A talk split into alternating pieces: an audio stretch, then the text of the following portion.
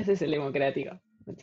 Bueno, arrancó el video con la democratización de un programa de literatura, no se puede creer. Bienvenidos a todo el mundo a otro nuevo programa de literatura azul. Qué feliz que estoy acá, de estar a 29 grados a la sombra en Barcelona hablando de literatura de Raymond, Raimundo Carver hoy, con Reggie Pop, Reggie Ferrari from Ireland. Hola a todos. Hola a todos desde Irlanda. Por acá con mucho calor. Igual no, no tan alta la temperatura como allá en Barcelona, pero unos 17 grados para Irlanda es, pero muchísimo. Así que disfrutando del verano irlandés. Desde el Fake Summer. Sí, de Fake Summer, exacto. Y muy contenta de estar acá. Allá hace unos días que no nos vemos y estaba extrañando eh, las charlas literarias. Hace 14 días que no nos vemos, creo, ¿eh? O sea, tuvimos sí, es un montón. encuentros por temas eh, institucionales de educación de nuestro ingeniero favorito, literato, poeta, dramaburgo, oscuro, maldito, Joaquín Burgo. ¿Qué tal? ¿Qué tal? Acá es Buenos Aires hace bastante frío, esta semana hace bastante frío, Estamos en la chimenea prendida, todo. Se fue Valentino, ahí volvió. Este, sí, estuve con unos exámenes, pero ya retomamos. Retomamos el ciclo. Vamos. Retomamos el ciclo recargado. Un ciclo recargado porque Oh, ahora estamos en Spotify, papá. Uy, es verdad, para todos nuestros escuchas quiero decir que, bueno, nada, ya habrán escuchado 12 episodios re raros. Queremos decir que estamos muy contentos de ser ahora un podcast oficial de literatura. Recién justo antes del programa, como debatíamos entre los tres, eh, empiezan un poco tranqui, pero bueno, nada. eh, tienen mucho amor igual o no. Porque al principio no estábamos eh, grabando con con conciencia de que alguien nos iba a escuchar. Em, sí, yo el otro día lo que pensara, tipo, como es como una de esas series que los primeros capítulos mucho no te convencen y estás pensando ahí en, no, en dejarla, esto es, una cagada. Yo diría que Juro que paciencia, denle una chance, un par de capítulos y capaz que engancha. Lo bueno de Spotify es que la gente escucha más del. cu- No escucha quizás toda una serie tipo desde el 1 Exacto. En, en nuestro caso también pasa por el tema de que todos son capítulos aislados. Así que si estás escuchando este porque acaba de salir, pues esto creo va a salir más o menos en, en septiembre, ¿no? Este capítulo. Sí, aprox, sí. Em, bueno, nada, podés ir al pasado y está muy buena la info que, que tenemos de esos, de esos capítulos. Para una pregunta, Juaco, que te quería hacer sobre tus exámenes. Em, lo que estamos aprendiendo ahora en este ciclo de literatura a través de estas charlas y a través de leer tanto, ¿sirvió de algo en tus, en tus exámenes de ingeniería? No, para nada. Es más, es contraproducente. Porque tengo ganas de leer todo el día y dejo las cosas de facultad de lado. No. ¿En tus recreos eh, leías? ¿Leíste algo en tus recreos de, ex- de exámenes? Claro, ¿Cuándo leíste a Carver? Cuando no estoy estudiando, leo. Eh, funciona de esa manera. Pero no tiene nada que ver una cosa con la otra, entonces no sé si se complementan.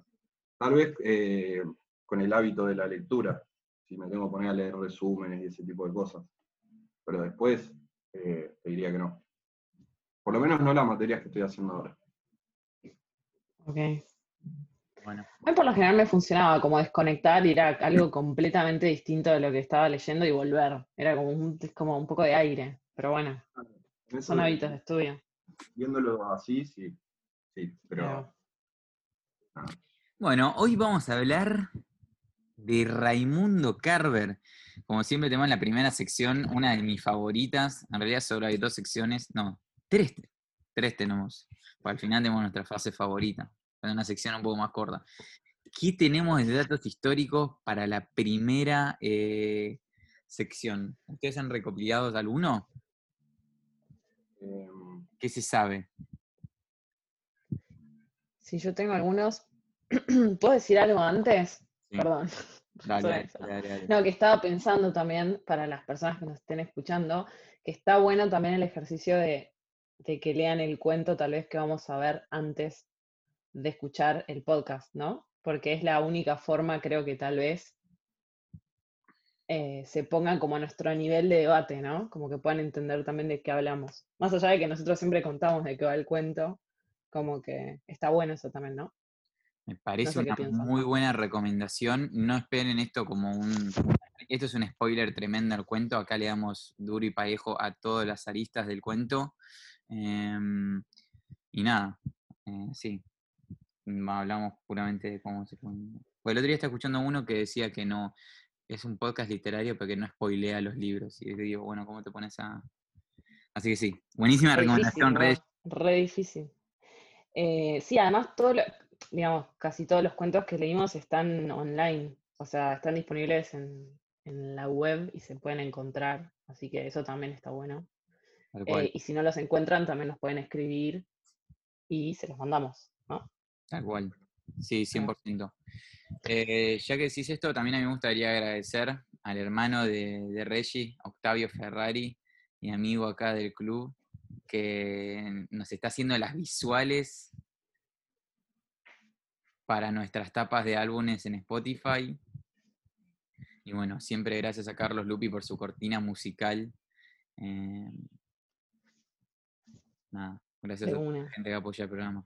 Y gracias a ustedes por venir, boludo. Y gracias por invitarme siempre. Muy linda la comunidad que se armó. Se armó. Bueno, ¿alguno algo de, de Carver, el señor Carver? Sí, a ver, volvamos De ahí. vida y sí. obra. Yo sé que era un borracho nomás. Sí, eh, casi todas las, las notas que leí online re- recalcan bastante eso. Hay eh, también en YouTube una especie de documental que está en inglés, Ah, que es el primero que salta cuando pones su nombre, em, que está bueno, que toma, o sea, es una entrevista a él y tiene como, eh, están recitados también parte de sus cuentos, y después hay algunas actuaciones así como tipo de su vida. Em, sí, él tenía bastantes problemas con el alcohol, su papá también, por lo que tengo entendido, como que lo, lo tomó de ahí un poco. Y, pero bueno, eh, en teoría, si bien él habla mucho en sus cuentos de este tema, o sea, del alcoholismo, em, como que lo que él decía en una de estas entrevistas era como que no, no lo ayudaba en su proceso creativo el tema del alcohol, ¿no? Como que no, digamos, eh, fue un super issue para él. Eh, de todas maneras, se recuperó él. Él empezó una rehabilitación, no me acuerdo en qué año, y mm, con su segunda mujer, que también era escritora y poeta, lo ayudó bastante en la rehabilitación, etcétera, etcétera. O sea que sí, o sea, tuvo como súper problemas, pero después hacia el final de su vida ya repuntó, como que estuvo mucho más tranquilo. Em, y lo que había encontrado, que creo que se los compartí en el grupo, era que em, a él la crítica lo caratulaba como minimalista en su escritura, o sea, porque refería a temas como súper, tal vez sencillos de la vida cotidiana, y en ese momento se ve que no se hablaba de eso. Em, y a él no le gustaba, o sea, que lo caratularan de minimalista porque decía que eso como que como era una forma de menospreciar como su forma de escribir. Pero casi todos lo, lo asocian a ese tipo de escritura. Em, no sé qué más. ¿Vos, Valen, encontraste algo? No, nada, yo eh, cosas peculiares así pequeñas que me gustan a mí. Bueno, primeramente quiero aclarar que el chabón nació en, en 1938 en Oregon y que murió en, en Washington en 1988, que es algo que no dijimos recién. Excelente que lo digas. Yo soy malísima para esas cosas, con las fechas y los números y etcétera. No, simplemente para Em. situarlo al chaboncín y, y saber que se comió la mitad del siglo, bueno, cuando era muy, muy joven. eh, bueno, nació cuando arrancó la Segunda Guerra Mundial, entonces sus primeros años de vida también se vieron afectados por eso, ¿no? Siempre me gusta pensar un poco eso y que su adolescencia tiene que ver con, con el post-war, digamos. No, cosas que me gustaron a mí, que cuando le conté a alguien que estaba leyendo Carver, me dijo que a Carver lo eh, asocian mucho con, con un pintor yankee que es Edward, Edward Hopper. ¿Le- ¿Lo conocen? Ah, sí, sí. ¿No es Eh, el que hace como, sí, ya sé, em, esas escenas como medio desoladas, ¿no? Sí, Como, sí, sí, sí, sí, de pura soledad, de mucho. En realidad pareciera que no hay nada en, en esto, en estas pinturas, pero hay- estas son, ¿ves? sí, Igual esta la más famosa se llama Nighthawk, que son esta gente en el barco, hay mucho silencio, mucha meditación, eh, al final un montón de cosas pareciera que estén pasando en un, en un lugar donde parece que no hay tantas acciones, ¿no? Como por ejemplo esta de la mujer, que es muy famoso también, adentro de un hotel room. No sé, son muy, muy poderosas, me encanta. Eh, cuando me lo dijo me pareció increíble. Después otra cosa que, que leí, que bueno, y simplemente porque lo dijo alguien que a mí me gusta mucho, que es Roberto Bolaño, dijo que Carver es proba- probablemente con Chekhov el mejor cuentista del siglo XX. No, no sé si eso será verdad o no, y, también de algún modo es como poner las palabras de otra persona ahí y, la forma de pensar de otro escritor, pero bueno, nada, si Roberto lo dice que era un gran lector, quizá puede ser cierto. Pero nada, después no encontré más nada, así algo que me haya saltado del ojo para decir, wow, wow. Em, yo encontré también que, mm, bueno, a lo que decís ahora de Bolaño eh, está bueno porque me, me dejó como un dejo ahí de Bolaño leer a Carver, no sé por qué. ¿Puede Mm, ser o, o nada que ver? O sea, les pregunto a ustedes porque entiendo que ustedes leyeron mucho más Bolaño que yo y lo conocen mucho mejor. Pero mm, no sé, por, no sé si será la forma de escribir o las oraciones cortas o qué yo, los temas, no sé. Algo ahí. que- se parecen un poco en, en la manera implícita de, mm, de contar las cosas, con ese, con ese dejo de contar una situación y, y que la situación genere ese sentimiento en el lector, más que contar la situación plena o mismo lo que le sucede a cada personaje. Eh, creo que va un poco por ahí. Eh. Después, yo creo en los cuentos de Bolaño o los libros de Bolaño, si bien solo leí Catedral de Carver, eh, son es una literatura con muchísima más imaginación o, o con muchos más complementos por ahí. Pero sí, van, creo que van un poco de la mano, yo también lo sentí eso, Reggie. Sí. Ok, Eh, bueno. dato curioso de, de Carver, yo lo que encontré que me llamó la atención es que él tenía una relación muy estrecha con, con su editor y después de muerto salió a la luz que el editor hasta había mismo em, corregido cuentos de él y hasta reescrito partes él de sus cuentos. Wow. Eso me pareció interesante. Sí, yo también leí eso, eso estaba en Wikipedia también. Está en Wikipedia. Eh, ¿Cómo se llama? Gordon se llama, acá lo tengo. Eh, Me pareció bastante flashero, ¿no? Sí, ¿no? Porque hasta qué punto puede un editor ser también autor, ¿no? Como sin, o sin saberse, o, ¿no? Como algo así. Es tremendo el mundo de, de los editores. Eh, me gusta. Me gusta, me gusta. Bueno, nada, ¿quién se hace el, el primer, no sinopsis, pero resumen del libro, del, del cuento? ¿Voy yo que nunca lo hago? Dale. Dale, dale. ¿Eh? Ya que tenés un montón de ganas. Ah, más porque fue tu cumpleaños. Va a ser tu regalo de Ayer cumpleaños. fue mi cumpleaños. Para todos los escuchas, eh, es el 25 de julio y ya es 26. Hoy es el cumpleaños de, eh, de uno de los hijos de Mozart, de Amadeus Mozart. ¿Quién carajo le importa? O sea, el hijo, encima, o sea, nada que ver. ¿Estás tratando de trazar algún tipo de paralelismo? No entiendo. no hay ninguno, o sea, muerto. Eh, no, el cuento está buenísimo, está narrado en, en primera persona, desde el punto de vista de, de un hombre em, que tengo la idea que tiene treinta y largo de años, ¿no? O no sé, porque me imaginé eso, simplemente porque tiene una carrera y ya forma parte de un segundo matrimonio de una mujer y a su casa eh, viene de visita un amigo de, bueno, sí, su mujer, que es un amigo que tiene hace muchos, muchos años, hace más de 10 años.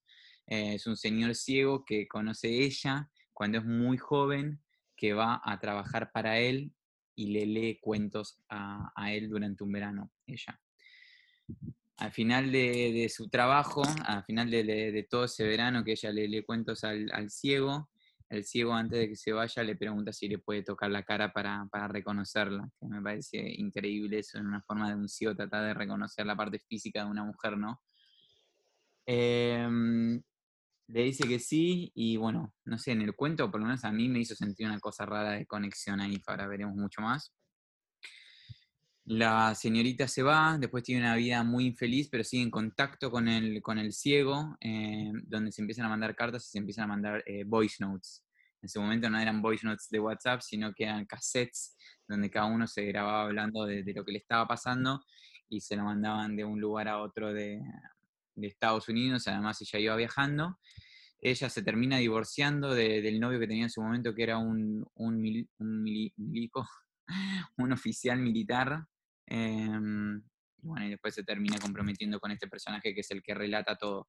Después de muchos años, em, el ciego que se volvió, se casó después de conocerla a ella, eh, muere su mujer.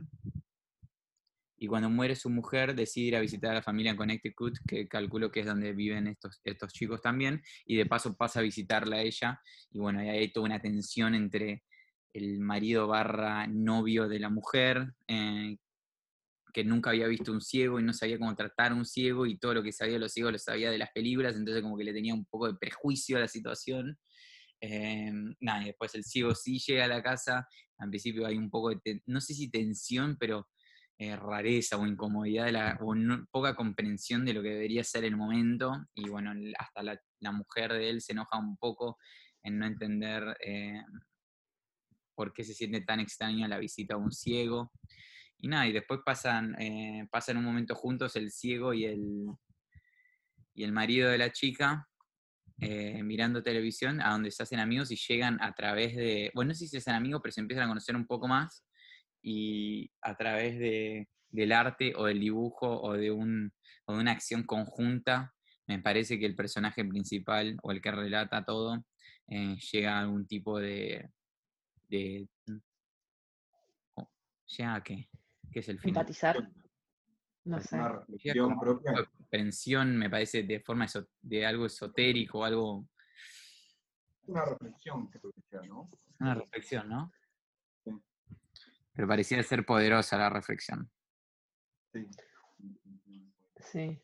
Bueno, Yo creo nada, que logra conectar, ¿no? Con el chabón. Pero bueno, podemos hablarlo después.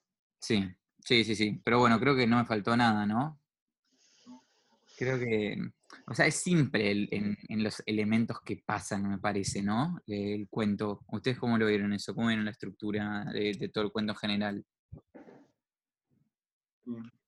La, la dividí, en mi cabeza lo dividí en varias partes. Por ejemplo, al principio eh, creo que es, es todo el relato acerca del prejuicio que tiene él de las personas ciegas, porque no conoce a nadie que haya sido ciego, como dijiste vos. Entonces, es, es- al principio es todas las dudas que tiene el, el personaje acerca de que esta persona extraña con esta discapacidad llega a la casa, ¿no? Entonces, eso es como que va, carga toda la primera parte. Y después, lo que sería la tensión o el suspenso del cuento, eh, se da simplemente en la incomodidad, en la incomodidad de que esté el tipo ahí. Eh, eso es algo que, por eso les había dicho que está bueno leer varios cuentos de Carver, porque todo lo que, toda la tensión en los cuentos, el suspenso que se da en sus cuentos, se da a través de la incomodidad de los personajes. O sea, que uno de los personajes se siente incómodo ya genera cierta suspenso, cierta tensión, y eso es lo que va llevando todo, todos sus cuentos, lo llevas de esa manera. Porque al final es, es un realismo muy cotidiano, como, como habían dicho antes, son cosas muy comunes que pueden pasar. Justo esto es un- una situación medio extraña, ¿no? Pero va todo más o menos por ahí. Sí, exacto. Yo tuve una sensación muy parecida. eh, como me pareció súper simple y al mismo tiempo como increíble de cómo con cosas tan pequeñas se puede generar, que finalmente es eso, es una emoción, ¿no? Como la, la incomodidad o una sensación, no sé cómo podría definirla, pero eh, como solo eso ya te, te va marcando los tiempos de todo el cuento, porque es como que primero es el personaje principal que se siente incómodo con la idea de que venga una persona ciega a su casa, después está eh, un poco el vínculo entre su mujer y el ciego, que también queda ahí medio como que no se sabe bien qué pasa, y después es esperar el momento en que ellos se encuentren y ver cómo van llevando ese minuto a minuto. Em, sí, juntos, o sea, cómo se da ese intercambio. Eh, así que sí, sí, esa sensación también de simpleza, pero sin comodidad, eh, como línea como estructural de, digamos, de todo el cuento. Sí, a mí también me gusta, me gusta lo que dicen eh, y hay como, hay quizás como una, una evolución de cosas que van pasando, porque al principio no, te- no te esperás ese tipo de final, no, no, yo no esperaba este tipo de, de conclusión de lo que pasa, porque encima al principio yo tenía pensado que había algo sexual en- también entre el ciego y, y la mujer, ¿no lo sintieron de esa manera ustedes también? Pensé que venía a explicar eso un poco más. Parte del suspenso, ¿no? De. De, esa incomodidad. El tipo está ahí viviendo con la germa y de repente le cae un flaco, que además de ser ciego, por ahí había estado antes con ella y él no lo sabe. La relación con ella es, eh, por momentos es medio tensa o medio tirante, eh, entonces también te queda esa duda, eso te genera un poco más de, incomodidad o la hace la situación un poco más incómoda. Eh, si es que al personaje le molesta, que a mí me parecería que sí, o eso se da a entender. Eh, son esas pequeñas cosas. Y son pequeños puntos que van cargando esa incomodidad, ¿no? Sí, exactamente, pero solamente para hacer un mini, mini, mini, mini, mini, mini, eh, quizás no había estado con una mujer, pero quizás se habían enamorado, Sí, sí. que es a lo que yo pensaba, porque no, no tenía que ver con lo sexual, sino que tenía que ver también con el enamoramiento, eh, de conocer a una persona a través de, de los, de los voice notes del pasado, que son estos cassettes. Eh, em, eso me pareció tierno y mm, a mí que me encanta mucho el amor y ese tipo de cosas románticas, me hubiese parecido, pensé que iba a venir o mi mente directamente proyectó en ese sector y al final nada que ver y eso me pareció buenísimo. Después, em, acerca de esto de la incomodidad me parece, bueno, obviamente es el elemento que, Carver usa para generar todas estas tensiones, pero me parece que viene también el- el tema de que siento que el personaje principal, el que, que está relatando, el que tiene la voz, no, no te digo, no, no te digo un tonto, pero es como, No, ignorancia. es un ignorante, está todo el día viendo tela ahí, no sabe lo que es un mudo, no le, no le da curiosidad, no le da empatía, le, chabón lo quiere dar de baja de una, digo, flaco, sos un, sos, sos un turbio, no, no sé, esa fue la, la intención. Es más, creo que no me la saqué en todo el cuento igual. Eh, y, al, y al final, cuando le pasa esta mini revelación, dije, bueno, viste así, no sé, ponete a leer un libro o algo para, para no sé, desarrollar. creo que pasa menos por ahí, ¿no? El personaje es un poco ignorante, eh, lo hace más común o reacio eh, a la situación. O sea, lo- lo- o sea, cuan- o sea, el flaco no conocía a una persona así y uno siempre le tiene miedo a lo desconocido. Entonces, muchas de las personas pasan su vida eh, entera sentadas enfrente del televisor tomando birra, eh, vamos a ser sinceros. Más en esa época de Estados Unidos, si vos ves todas las películas que existen y, y te tirás más para ese lado, todo pasa medio por ahí. Entonces también llevarlo a esa, a esa ignorancia lo hace una persona más común o más de la media, de la media baja, de una clase social media baja. Que todos sus, sus cuentos son medio por ahí, se dan en ese ámbito. Eh, sí, yo lo de su actitud con respecto al ciego, o sea, me pareció como un prejuicio súper exacerbado, pero también a propósito. Mm. De hecho, hay algo de esa como de, como de esa crudeza que me gusta, porque es como que vos necesitas de eso, no sé, para llegar a otra cosa, ¿no? Lo tomé más como una, sí, como un componente necesario del cuento para que sea lo que es, básicamente. Eh, digamos, no, no, no empaticé para nada con, con, con Robert, creo que se llama. eh, el quien, el- sí, Robert. Em, pero de alguna forma dije, ¿Cómo se llama Robert? está bueno, Robert, ¿no? Sí. Ah, eh, pero de alguna forma digo, sí, estas cosas pasan, digamos, todos tenemos prejuicios como súper instalados y tal vez eh, operan diferente en cada persona, ¿no? Y, siempre tenemos tal vez uno que nos quema el bocho y que tal vez sea el, como el, que, no sé, o nos cueste trascender o, nos choque, o sea, etcétera, etcétera. Entonces digo, bueno, el chabón agarró ese, tipo, no sé, la, el prejuicio contra una persona ciega por justamente eso, por no, no entender más allá que, o no poder ver más allá un prototipo tal vez de, de esa clase o de su propia experiencia. Y, y nada, y es ese prejuicio el que termina articulando un poco también todo, ¿no? Eh, La palabra articulando es buenísima. ¿Cómo? No, que esa palabra, usar articulando para, para esto, está, está buenísima la palabra, es, es verdad.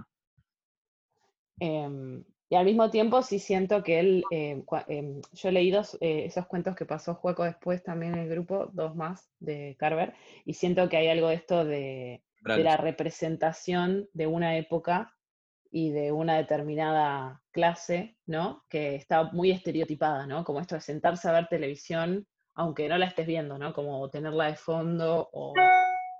Me, me da como, como que está también mostrando un poco eso, ¿no? Y Es tal vez justamente... ¿No? De alguna ¿Cómo? manera. Es medio Homero Simpson, ¿o no? Sí, me da, me da Homero Simpson, sí. Hablar de eso. Sí, es verdad. Eh, le iba a decir, Eh, bueno, ahora tenemos el corte, pero iba a empezar hablando de eso después.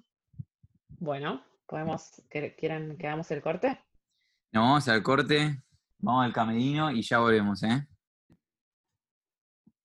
Este, mm, no, lo que, lo que les iba a decir antes del corte es que eh, yo me crié bastante mirando Los Simpsons Así que y es, es un, Los Simpsons es un, un estereotipo perfecto de la familia media americana, donde el, el padre de familia se la pasa enfrente de la tele tomando cerveza. Eh, ese es así pasa su tiempo libre, ¿no? Y también muchos de los personajes que hay en Los Simpsons eh, hacen lo mismo. Entonces, también me, y bueno, y todo lo que refleja, ¿no? También llevado al extremo, pues es un dibujito, pero eh, la, la ignorancia que yace en cada personaje o que tiene cada personaje, eh, que también va mucho que ver con, por ahí, con la clase social en, en la que se crían o en la que viven. Eh, o la clase social lo lleva a eso. Eh, entonces, por ahí, no sé si empaticé con el personaje, pero sí lo comprendí. Eh, o, o sea, comprendí que fuese de esa manera. sí. yo también estoy, estoy de acuerdo de eso, porque a mí me... me A ver me- también, pensamiento.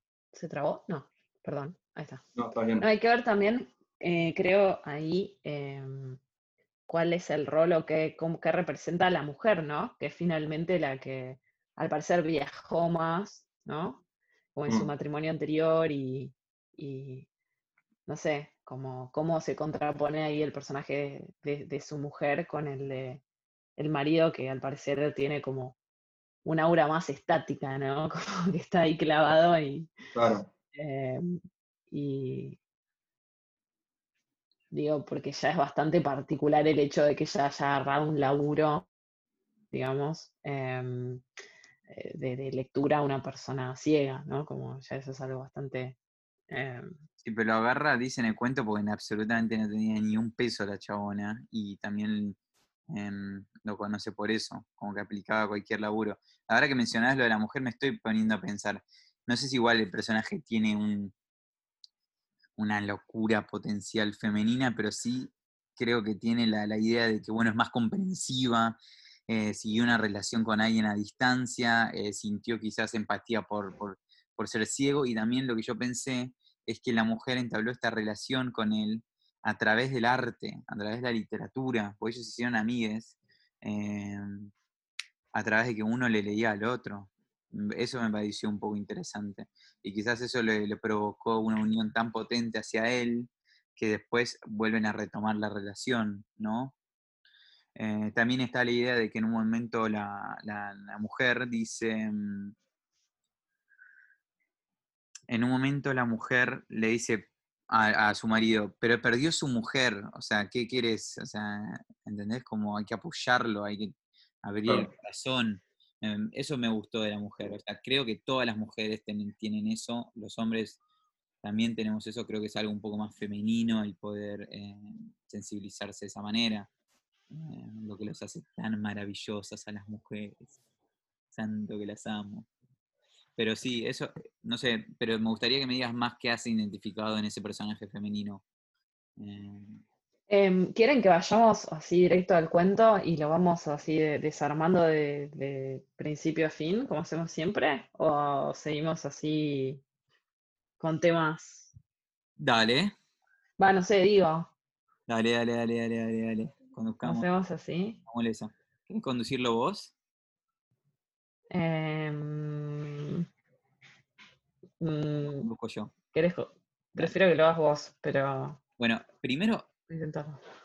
al principio cuenta el personaje principal de cómo entra a todo esto al cuento. Y cuenta esto justo que decíamos recién mismo, que la, la señorita, que no dice el nombre de la esposa, eh, vamos a decirle siempre la esposa, eh, consigue este trabajo con el señor porque eh, no tenía plata ni él ni el marido que era un oficial, ¿no? Y, ahí es donde, conoce- donde se conocen y ella trabaja un verano para el ciego Robert, em, leyéndole. ¿Qué onda esto? Me encanta. Me encanta este... Esto, esto escapa un poco a lo que veníamos diciendo recién de Homero Simpson, ¿o no? Como que acá hay un... Hay algo potente. La idea de uno leerle a otra persona. La idea de darle información. Encima alguien que está privado, como el Moonlight Sonata de Beethoven que le escribió, o sea, él sordo escribió una, una sonata de lo que era la luna para una chica ciega, para que lo pueda entender, ¿no? Todo ese tipo de comunicaciones me parecen increíbles. Eh, sí, a mí eh, eso me encantó y también me gusta el hecho de que, mm, que también lo menciona en esta primera parte, em, que hayan seguido, que también lo dijiste vos, Valen, antes, que hayan seguido en contacto a través de cintas, em, no sé cómo tienen su traducción, pero yo tengo como cintas magnetofónicas, ¿no? Eso me, me hizo recordar un poco a los audios que se mandan hoy en día vía WhatsApp, ¿no?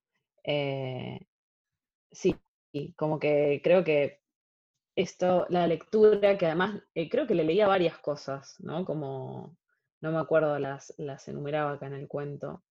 Em, pero bueno, ¿no? Como esta conexión a través de la voz, eh, de la lectura y después eh, que se sigan enviando estas notas, a mí me pareció también bastante tierno, si se quiere, y particular.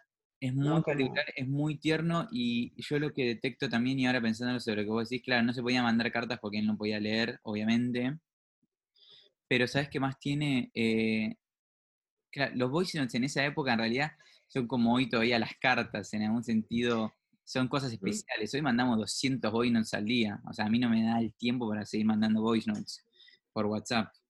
Em, en su momento eran algo preciado, porque vos cuando mandabas el voice note ya está, no podías ni eliminarlo ni mandarle uno a los tres segundos diciendo, ah, no, para, me olvidé de contarte esto. Em, y eso me parece muy, muy tierno. Pero perdón, antes de meternos, eh, bueno, antes justo de que cuenten eso, cuentan lo de que en el último día de, que ella de su trabajo le pide lo que dijimos antes, tocarle la cara. Y es muy sexy la escena. es- dice, she told me he touched his fingers to every part of her face, her nose, even her neck. She never forgot it. Eh, cuando dice even her neck, como decir, bueno, entrando en, partes un poco más recónditas, recónditas, ¿viste? Porque a alguien de la, del, del cuello la agarrás cuando, no sé, la estás besando muy apasionadamente. un- eso me pareció muy, muy, muy tierno y tierno. Creo que eso se conecta muy bien a lo que vos decís, que lo dice en el párrafo siguiente de, de estas cintas. Por eso creo que entre todos intuimos una relación amorosa de alguna manera o no. Sí, totalmente. Joaco, ¿querés decir algo? Este, mm, sí, o, o- también, em, o sea, queda, queda la duda si, si es una relación amorosa de, en cuanto a romántica o, de, o de amor por cariño, o porque ella sentía un- una empatía de amistad verdadera. Entonces creo que también esa duda es parte del suspenso que se genera después o de la incomodidad que tiene el personaje de que le caiga a la casa eh, el ciego, ¿no? Eh, que no sabía si la mujer en realidad había tenido una relación romántica o realmente le tenía un montón de aprecio y un montón de cariño. Eh, entonces creo que eso ayuda también a construir esa duda que, que tiene mismo el personaje, como tenemos nosotros ahora que estamos discutiendo, ayuda a construir un poco el hilo o la tensión que, se genera en el cuento. Más allá de, la ignorancia frente a la ceguera del personaje. Entonces, nada, está bueno. Está bueno. eh, también, no sé, justo estábamos y vamos a hablar de- de- del principio, él relata acerca de que él tiene otra esposa también, con el cual decía que él era inseparable. Eh, e igualmente la mujer seguía siendo amigo de él, por más que estuviesen casados y todo, que se hubiera casado con otra persona y todo. Tenían una- un, un vínculo especial entre ellos. Em, sí, re. A mí me. También volviendo como a la. mm, Un poco a lo que decía Valen de mm, en la parte de la cara. eh, digo que, que también eso es re particular porque, a ver, uno a una persona cualquiera porque sí no le pide que le toque la cara, ¿no? Mm, Entonces es como que hay cierta. eh, sí, o sea, como que el ciego tiene permiso a hacer ese pedido y a ella le parece que está bien, porque es ciego, darle esa posibilidad, ¿no? No, me gusta. Entonces, eh, me- como dejó, me dejó pensando en cómo, bueno, tener anulado un sentido o eh, puede llevar también a, o sea, a, a el acceso o a la permisividad en, en otros, ¿no? Em, bueno, nada, es algo como ya tal vez demasiado. eh, Sí, o cambia la, la forma de relacionarse entre ellos.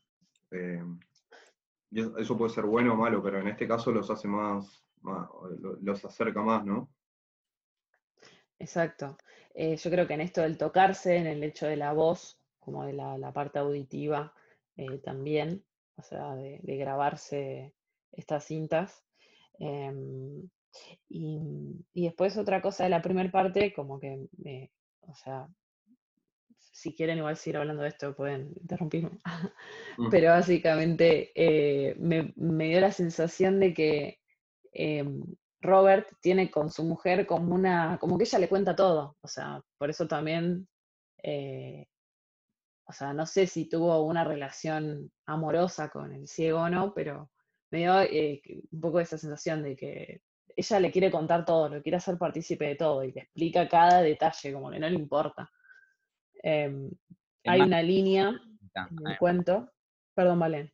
No, que le muestra Decime. la cinta al marido. Creo que esto también es un indicio de que tenían este tipo de amor eh, no romántico, quiero decir, porque le- ella es que le escribe un poema, escribe un poema acerca de cómo le toca la cara y se lo comparte a él. Y a- acá es, Exacto, eso. eh. sí, es otra escena donde él queda, no, no como ignorante, pero dice como que no entiende nada o que pocas veces lee poesía. Eh, pero bueno, sí, él le cuenta, como decir, lo hace partícipe, eso quería decir.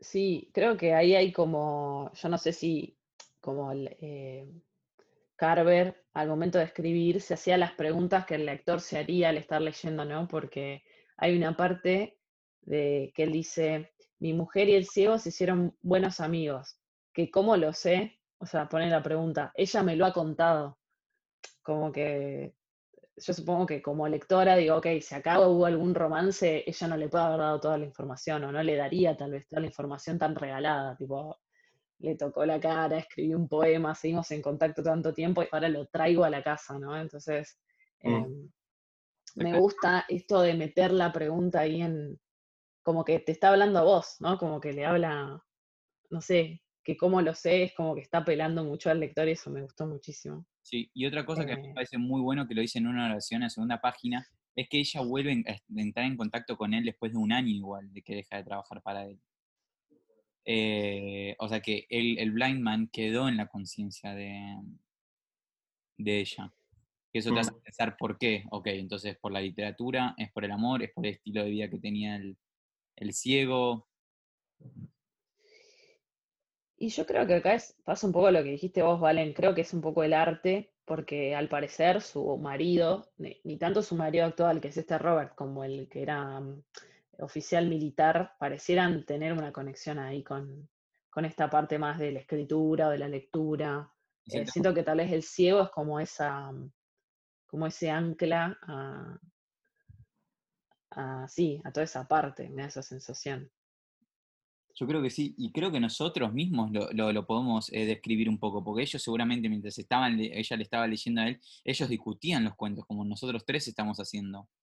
Mm. Eh, y de algún, mo- de algún modo nosotros tres, eh, por fuera de- del programa, hablamos también de, de lo que nos genera a nosotros po- poder hablar así de literatura, ¿no? Y cuánto vamos aprendiendo de cada uno de nosotros, entre nosotros tres. Em, creo que es un ejercicio increíble. No sé, creo sí, que totalmente. medio que tenemos quizás un, eh, una pista de lo que se, se sintieron entre ellos, ¿no? Porque hablar de literatura también es hablar de los temas universales de- del mundo, del humano, para comprendernos mejor, y nada mejor que tratar de comprenderlo todo con otra persona, ¿no? También por eso mismo también hacemos un, un podcast de esto. Exactamente, me encanta. Súper de acuerdo, sí. Eh, sí, siento que hay como una intimidad entre ellos que, nada, eso, que está como ahí muy expuesta, ¿no? Sí. No solo por... Bueno, Sí, y está todo el tiempo expuesta. está todo el tiempo expuesta, pero creo que esto la, no sé si la hizo, mm, bueno, ella vuelve a él, siguen contándose un montón de cosas, y acá pasa algo también que es bastante clave, eh, que es lo de que ella se trata de suicidar. En el medio de Sí, esta es verdad. que tienen entre los dos, y no se logra suicidar porque, bueno, el, el ex marido, el oficial, eh, la rescata, pero después de eso se divorcia.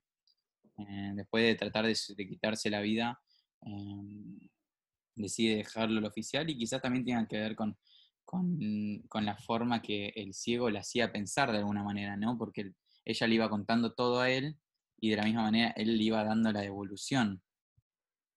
Em, porque después hay una pista un poco más tarde que el ciego, que ella le estaba mostrando a su marido un- uno de los tapes de Robert, em, y le dice, bueno, lo que puedo entender de, de tu marido a través de lo que me estás contando, pum, y se corta ahí, como que le daba la opinión también. Entonces forma parte de algún modo de todas estas decisiones que toma la mujer. Mm. Sí, es como un amigo, ¿no? Finalmente. O sea, tendremos que ponerle ahí como un, un semi-rótulo. O sea, es una amistad. ¿Ustedes Sí. qué piensan? Sí, es una re amistad. eh, me encanta. Además era un tipo de amistad virtual eh, a su momen- en su momento. Para la época. Para- para la Sí, época. totalmente. Eh, y eso está buenísimo también. Bueno, esto ahí termina la introducción de todo lo que era este el pasado, digamos, y, y la página 3, justo después de esto que decimos que se acaba de suicidar, arranca el presente, digamos. Quizás esto también marca lo que vos decías, Joaco, recién un poco, ¿no? De los diferentes estados que tiene el cuento. Mm. Tipo, generar toda esta especulación de que no se sabe qué es lo que va a pasar, si es que se van a enamorar ahí en la casa y el otro se va a tener que ir, o, cómo es el flash. Sí, bueno, entonces se sumaron esas dos cosas. Primero que el, el tipo no sabe qué relación, realmente no termina de comprender la relación que tenían entre ellos dos, que eso ya le genera algo que lo desconcierta o que lo saca de la comodidad de estar sentado frente al sillón mirando tele. Y después, la incomodidad de no haber tratado nunca con una persona que es ciega. Entonces se acumula todo eso, se cuenta la historia del ciego y llegamos al punto a que llega a la casa. Y ahí todo empieza a cambiar de muy a poco. Si bien se mantiene esa incomodidad al principio del personaje, mismo en un momento, eh, apenas llega y la mujer le dice a, Robert, el ciego, que, está muy bonito, está muy pintón y qué sé yo, después lo mira al marido y lo mira amigo con cara de orto. Eh, como que sigue estando eso y la mujer también se genera una incomodidad en la mujer porque ella siente la atención entre, de su marido a, a la persona nueva que ingresa. Entonces eso le suma todavía un poco más de, de incomodidad a la situación, ¿no? Porque la mujer tampoco no es que está relajada. Exactamente, para, para. Es increíble lo que decís, pero pasa algo antes que genera todo esto que vos decís. Cuando se viene, se setea al presente el cuento, están los dos comiendo, solamente ellos, antes que siga el ciego, llega el ciego y él le hace una joda a ella, le dice, quizás lo puedo llevar a jugar, maybe I could take him bowling, tipo a jugar al, al bowling, pero el chabón es ciego, no puede jugar al, al- al bowling. Y ella le dice, bueno, si vos mamás, harías esto por mí. Si no, si no mamás, está todo bien. Pero si vos tuvieses Claro. un amigo, cualquier amigo que nos viene a visitar, I, I would make him feel comfortable. Eh, y él le responde, I don't have any blind friends. O sea, el chabón, a este punto te parece un pelotudo, o sea, así, con todas las letras mayores, porque encima, literalmente después dice, em, ella le cuenta que el la mujer había muerto de, de Robert, del ciego, y le dice que se llamaba Beula, o Viula, no sé cómo se pronuncia. Y, le dice- y él le responde, ¿Was his wife a Negro? Y la chabona responde, ¿Are you crazy? ¿Have you just Mm. flipped over something? ¿Are you drunk? What's wrong with you? Le dice la chabona. Em, creo que esto genera toda esta tensión, ¿no? Porque chabón está a punto de llegar y están encarnándose en esta discusión de que da igual de que si la, la, la, la, la ex mujer del ciego era, un- era ne- negro. Y, Mm. a la misma vez, obviamente hoy lo estamos leyendo en el 2020, estamos en el medio de, de Black, Lives Mat- la- Black Lives Matter. Y no sé, a mí personalmente me resonó un poco en lo que está pasando hoy en día, ¿no? Como este personaje de los 60 de Estados Unidos, clase media baja, eh, un ignorante que ve televisión todo el día sin parar, eh, encima tiene las ganas de preguntar solamente por, por el nombre si la chabona es una negro, ¿entendés? Y a la misma vez está la contraparte de la mujer, como alguien con un pensamiento quizás más avanzado que le pregunta, ¿qué carajo tiene que ver eso, el color de la piel con esto? ¿O no? Mm. Esto lleva a una reflexión un poquito más tarde que, que el personaje principal tiene sobre de, bueno, ok, el, el- en realidad el nunca le vio el color de la piel y todavía terminó enamorado, tuvieron sexo, tuvieron, hicieron lo que quisieron, ¿no? Em, No, sí, creo que también es un poco, em, sí, no, lo que decís vos es una reflexión más tarde, pero de, cuánto importa ver las cosas, que eso lo vamos a ver más, más sobre el final, ¿no? Eh, cuánto importa lo realmente eh, lo que uno ve más allá de, lo que siente o los sentimientos. Y creo que esa reflexión se va dando sobre el final del cuento. Eso estaba tan bueno. Pero sí, creo que está bueno. Creo que es un detalle importante para marcar. Porque al, al final es eso, y lo había dicho Reggie antes, son dos pequeños detalles que van construyendo eso, en este caso la ignorancia del flaco, se va construyendo con distintos puntos. Es, es muy lindo eso, es- sí, esa imagen que acabas de remarcar de Reggie es muy lindo, es como una mini escalerita que se van poniendo mini cositas importantes donde eh, va escalando la tensión y va escalando también eh, nuestra forma de sentir con respecto a todos los personajes, me parece, ¿no? Sí. Sí, totalmente. Bueno. Em, yo coincido hasta acá, que hasta acá eh, claramente Robert está súper encasillado en su ironía y sarcasmo en relación a- al ciego y a un montón de cuestiones más. Em, pero bueno, está bueno que esté así como tan delimitado porque creo que justamente el, el encuentro con el ciego lo que más adelante lo va desarmando un poco, ¿no? También. Nada, eso. Pero sí, eh, coincido un poco con ustedes en... No, pero a mí, en- perdón, eh, que vuelva, vuelva sobre esta Sí, frase. sí. me parece tremenda la que dice, ¿Was his wife a negro? Cuando lo leí y lo volví a releer esta mañana, me pareció... Por acá veo un poco de la inteligencia de Carver, como no de Carver en sí, pero sino de alguien que es autor o que, que es lector o que trata de meditar sobre... Claramente esto, esto vuelve a ser parte de la denuncia de lo que ya era en su momento eh, los problemas interraciales, ¿no? Mm. todavía seguimos acá pelotudeando sobre el tema 60 años más tarde, pelotudeando no refiero, me refiero en el sentido de que seguimos con la incapacidad de entender, eh, de comprender ¿no? la, la- raza distinta y entender que no hay diferencia en realidad y simplemente que la diferencia se genera en nuestro pensamiento, en nuestras estructuras de sistemas que seguimos creando y que seguimos apoyando de alguna manera. Eh. Y bueno, y quiero decir, ¿por qué lo de los autores? Por el tema de que ella misma se da cuenta y le digo, le dice, ¿vos estás drogado o estás al- eh, ¿Qué tiene que ver? ¿Entendés? ¿Qué, qué te pasa en la cabeza? Pues dice, what's wrong with you? Como que atenta o creo que denuncia, o por lo menos yo siento que denuncia eh, ese pensamiento a todos los estadounidenses de esa clase, no, no a su marido puntual. ¿Se entiende? Bueno, pero eh, también en, e- en este caso se ve muy claro por. Eso es un mismo prejuicio. El prejuicio es por ser ciego o por ser. Por tener un color de piel distinto que presenta el, personaje, ¿no? Eh. Sí. Creo, o sea. Sí, o sea, sí son personas. O sea, hay que entender eso, creo. que Está bueno esa denuncia. Que sí son personas distintas, pero que al final, eh, en el interior son iguales. Creo que eso es lo que, lo que se quiere remarcar. O no iguales, pero se puede Sí, también-. O sea, tienen la chance de ser comprendidos, eh, comprendiéndose mutuamente de alguna manera. O sea, Claro, como claro. un punto de encuentro al final. Que lo mismo pasa con la mujer, ahora estamos diciendo negro porque lo dice en esa oración y justo estamos en el medio de, de, una crisis mundial con respecto al tema que, que nada, espero que sea para la evolución también, ¿no? Sí, creo que se puede, o sea, se puede tomar para tratar un montón de temas. Em, o sea, creo que llevándolo ya a algo como más abstracto tiene que ver con, y, otra vez, pateándolo más para la conclusión, pero eh, digamos como, o sea, la vista o las apariencias, ¿no? Termina siendo como un sentido dominante a veces y a través del cual, em, sí, vamos, eh, si se quiere, juzgando particularmente por eso, juzgando naturalmente, no lo digo como algo malo. Eh, así que puede ser que Carver esté trayendo un poco eso. Em, sumado a, a esto que decías vos, Valen, de, pensamientos o estructuras de pensamiento que sí, que vienen hace un montón de tiempo, que siguen todavía presentes y que, bueno, estos son ejemplos claramente, pero hay un montón de cosas más.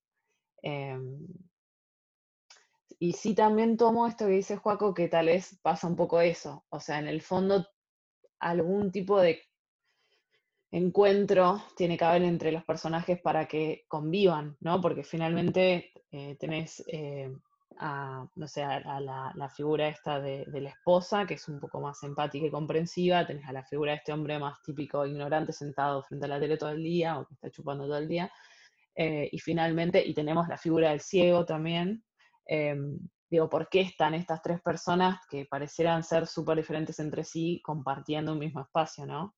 Em, Interesantísimo, muy bueno. eso. Así que supongo que, nos lleva a eso, a esa es más mi pregunta, ¿no?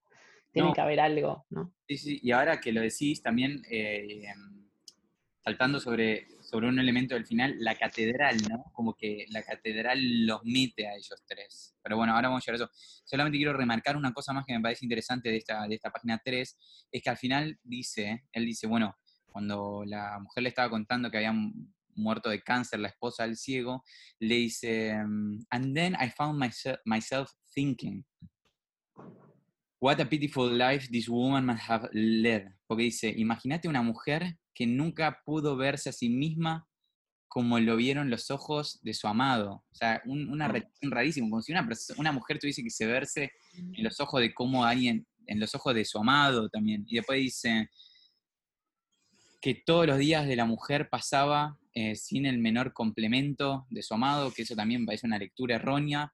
Y después, a woman whose husband could never read the expression on her face, be it misery or something better.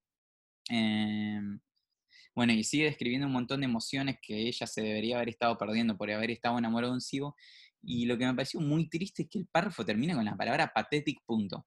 ¿Entendés? Como que él ni siquiera puede empatizar con todo lo que le pasa a una cuarta persona en toda la historia, que es una persona encima que está muerta, y que esa, esa cuarta persona decidió por sí misma formar parte de la vida del ciego. Y claramente ella sentía los compliments. O sea, toda esta relación de entender cada uno dónde se siente feliz o qué es lo que necesita para su vida, ¿no? Eh, no sé, eso también te hace decir el personaje principal es un tu ruina a morir. Sí, a mí todo eso me dio otra vez como a, preguntarme sobre la, o sea, sobre la visión, o sea, como sentido, o sea, como, bueno, eh, claramente hay una importancia de la visión como sentido, de la apariencia también.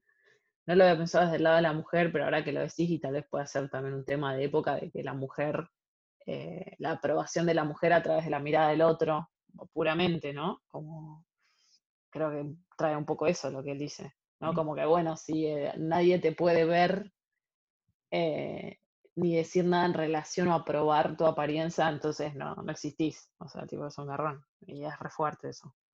Em, que creo que son cosas que también siguen bastante vigentes.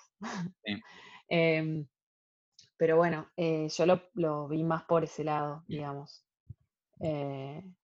digamos, me quedé pensando en qué importancia tiene, por ejemplo, la apariencia y la mirada del otro en nuestra vida o cómo, cómo construimos nuestra identidad con eso, básicamente.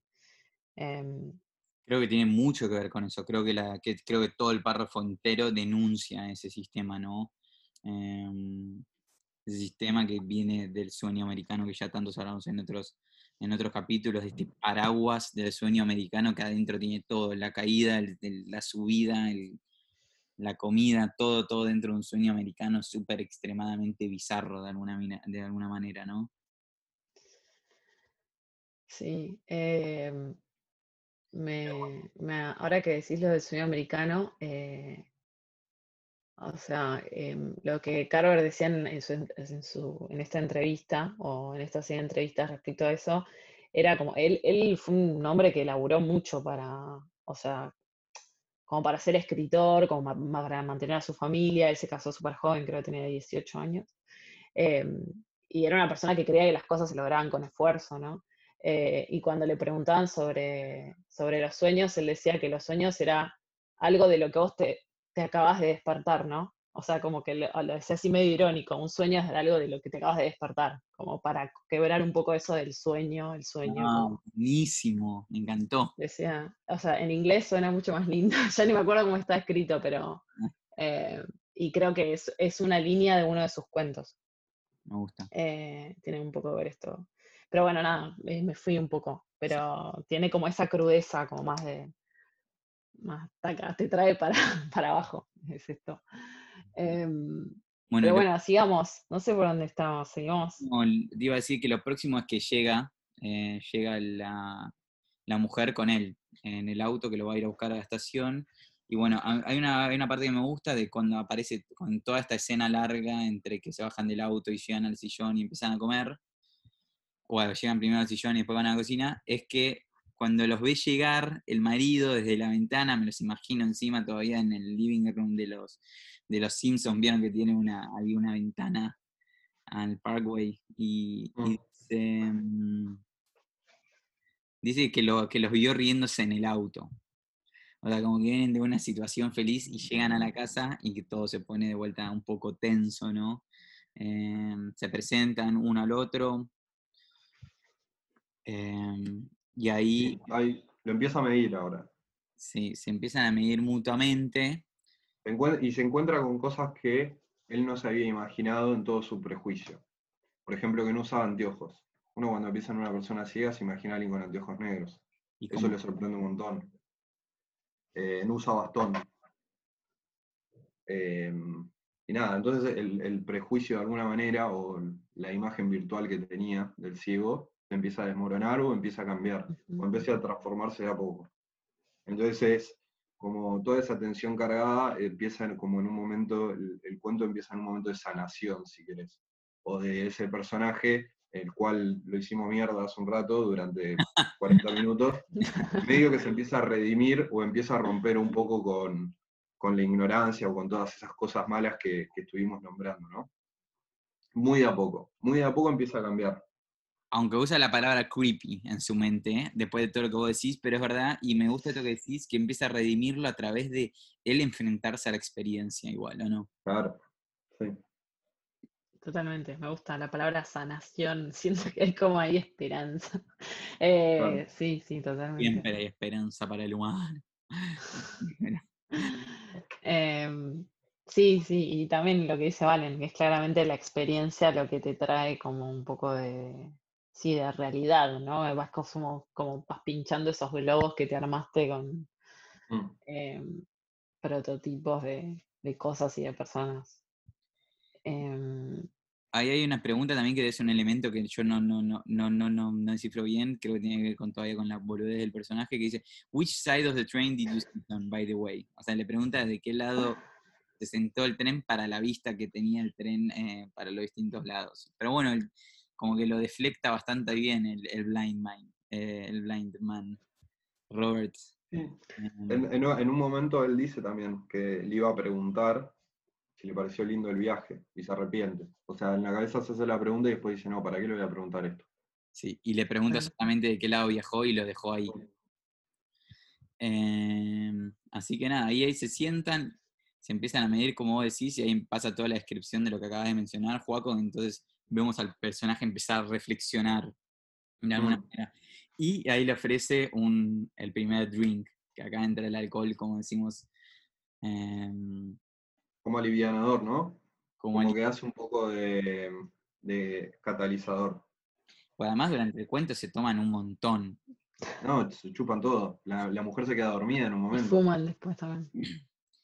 Eh, me gusta acá algo que pensé que te iba a gustar a vos, Joaco, al final de la tercer, de la quinta página, perdón, él le dice eh, em, What do you want to drink? Y le dice em, I'm a Scotch. Sí, Scotchman myself. Y después le pregunta, con una gota de agua. sí, le pregunta con un poquito de agua y el ciego le dice. Just a tad. The Irish actor Barry Fitzgerald. I'm like that fellow. When I drink water, Fitzgerald said, I drink water. When I drink whiskey, I drink whiskey. Cuando tomo agua, tomo agua. Cuando tomo whisky, tomo whisky. Me gusta esa. Sí, también bueno, em, Robert se, se muestra un- una persona, porque también todo lo que, todo lo que conocemos a de Robert lo conocemos a través del personaje. O sea, prejuicio puro, puro ¿no? Uy, de verdad, Eh, parte de ese punto de vista, ¿no? Porque también, o sea, el, cuento o lo que narra la mujer de, perdón, los confundí los personajes, lo que cuenta a través del personaje principal, eh, Robert, lo que sabemos Robert es el cuento de la mujer eh, pasado primero por la mente del personaje con todo su prejuicio y después expuesto a nosotros. Y ahora por primera vez vemos a Robert en persona. Es verdad. 100% cierto. Y además el primer prejuicio que tenemos de la primera parte es también filtrado por la, por la mujer. Claro, O sea, hay Sí. un doble filtro ahí. Medio que casi que ni lo vemos a Robert en eso. son Solamente. dos filtros que tenemos. Sí. Ah. Sí. Em, Y bueno, resulta una persona súper amable el cieguito. Sí. Súper amable, eh, súper súper prestada a hablar. Eh, mismo se, se nota que por ahí es inteligente el tipo. Es Y inteligente. bueno, y, y arrancan a comer y a chupar. Sí, ahí primero tiene una parte de, de escena que dura solamente tres párrafos. El Blind Man hace mucho esto con la barba, se la agarra y se la levanta, que es algo que únicamente lo vi hacer a, a tu hermano, a Octavio, que era una persona que hacía eso, pero además me pregunto si ese elemento tiene que ver con la idea de que la gente con barba la toca cuando se piensa, ¿no? O quizás no, no sé. O barba me da persona sabia, no sé. Claro, pero que en un momento le dice, un ciego con barba, no sé, bueno, igual, ya decía cualquier cosa, chabón, pero, pero la barba me parece un elemento que está presente bastante, desde que él le ve la barba, es como que la barba está ahí, y se toca la barba y se le cae no sé qué en la barba. Eh, a, mí, a mí me da hombre sabio la barba, pero bueno, no sé si, si va por ahí. Sí. También creo que el, el- el acto, el acto reflejo de hacer así o de tocarse la barba es algo de pensar, que yo veo que hace todo el mundo cuando piensa. Más allá de una barba larga o corta, hay gente que se toca la barba corta o se hace así, pero sí es algo de, de que vos estás razonando o estás pensando en ese momento. Y bueno, y la próxima página y media comen, que se devoran la comida. La única cosa que veo muy turbia ahí, o algo, un elemento que se podría hablar, es que dice, bueno, vamos a rezar. Ajá, Y el sí. personaje principal, cuando reza, dice, pray that the phone won't ring and the food doesn't get cold. Como decir, bueno, Hmm. si rezás por eso diariamente, medio que... Y me, medio que apela a la ironía y también me parece como medio una cosa, no, no sé si lo... Si no, me tomo todo Yo, muy yo creo, ¿Cómo? Debería relajarme yo. yo creo que lo, lo que quiere hacer el personaje es como crear un poco de, no sé, cre- cre- llevar un poco de, mm, no sé si es empatía la palabra, pero como que no sabe nada del flaco, dice, bueno, por ahí reza. Recordemos que ahora por ahí no es algo tan común, pero en esa época rezar en la mesa era algo muchísimo más común y lo hacía cualquier persona. Ujú. Mismo si volvemos a los Simpsons de vuelta, ellos rezaban cuando iban a la mesa. Es algo muy de clase media común de la época. Entonces, en los cuentos de Carver, en, en- en el que pasé yo, que vos lo leíste, Reggie y Pluma, rezan también antes de comer. Sí, Entonces, exacto. él lo lleva. Entonces la mujer lo mira con la boca abierta, porque claramente no rezaban en la puta vida de ellos, y estaban rezando solo por la presencia de- del, del personaje, ¿no? No me di cuenta de eso, puede ser, ¿eh? Puede ser, puede ser, puede ser. Entonces rezan, y como la mira, la mujer lo mira así, rezan cualquier cosa. ¿entendés? El- el- la plegaria, cualquier cosa, que no suene el teléfono o algo así. Como que cambia de, de parecer al último minuto. Bueno, bueno, vamos al corte y ahí seguimos. Vamos al corte, Vamos al sí. Me encantó lo que dijiste. Me encantó.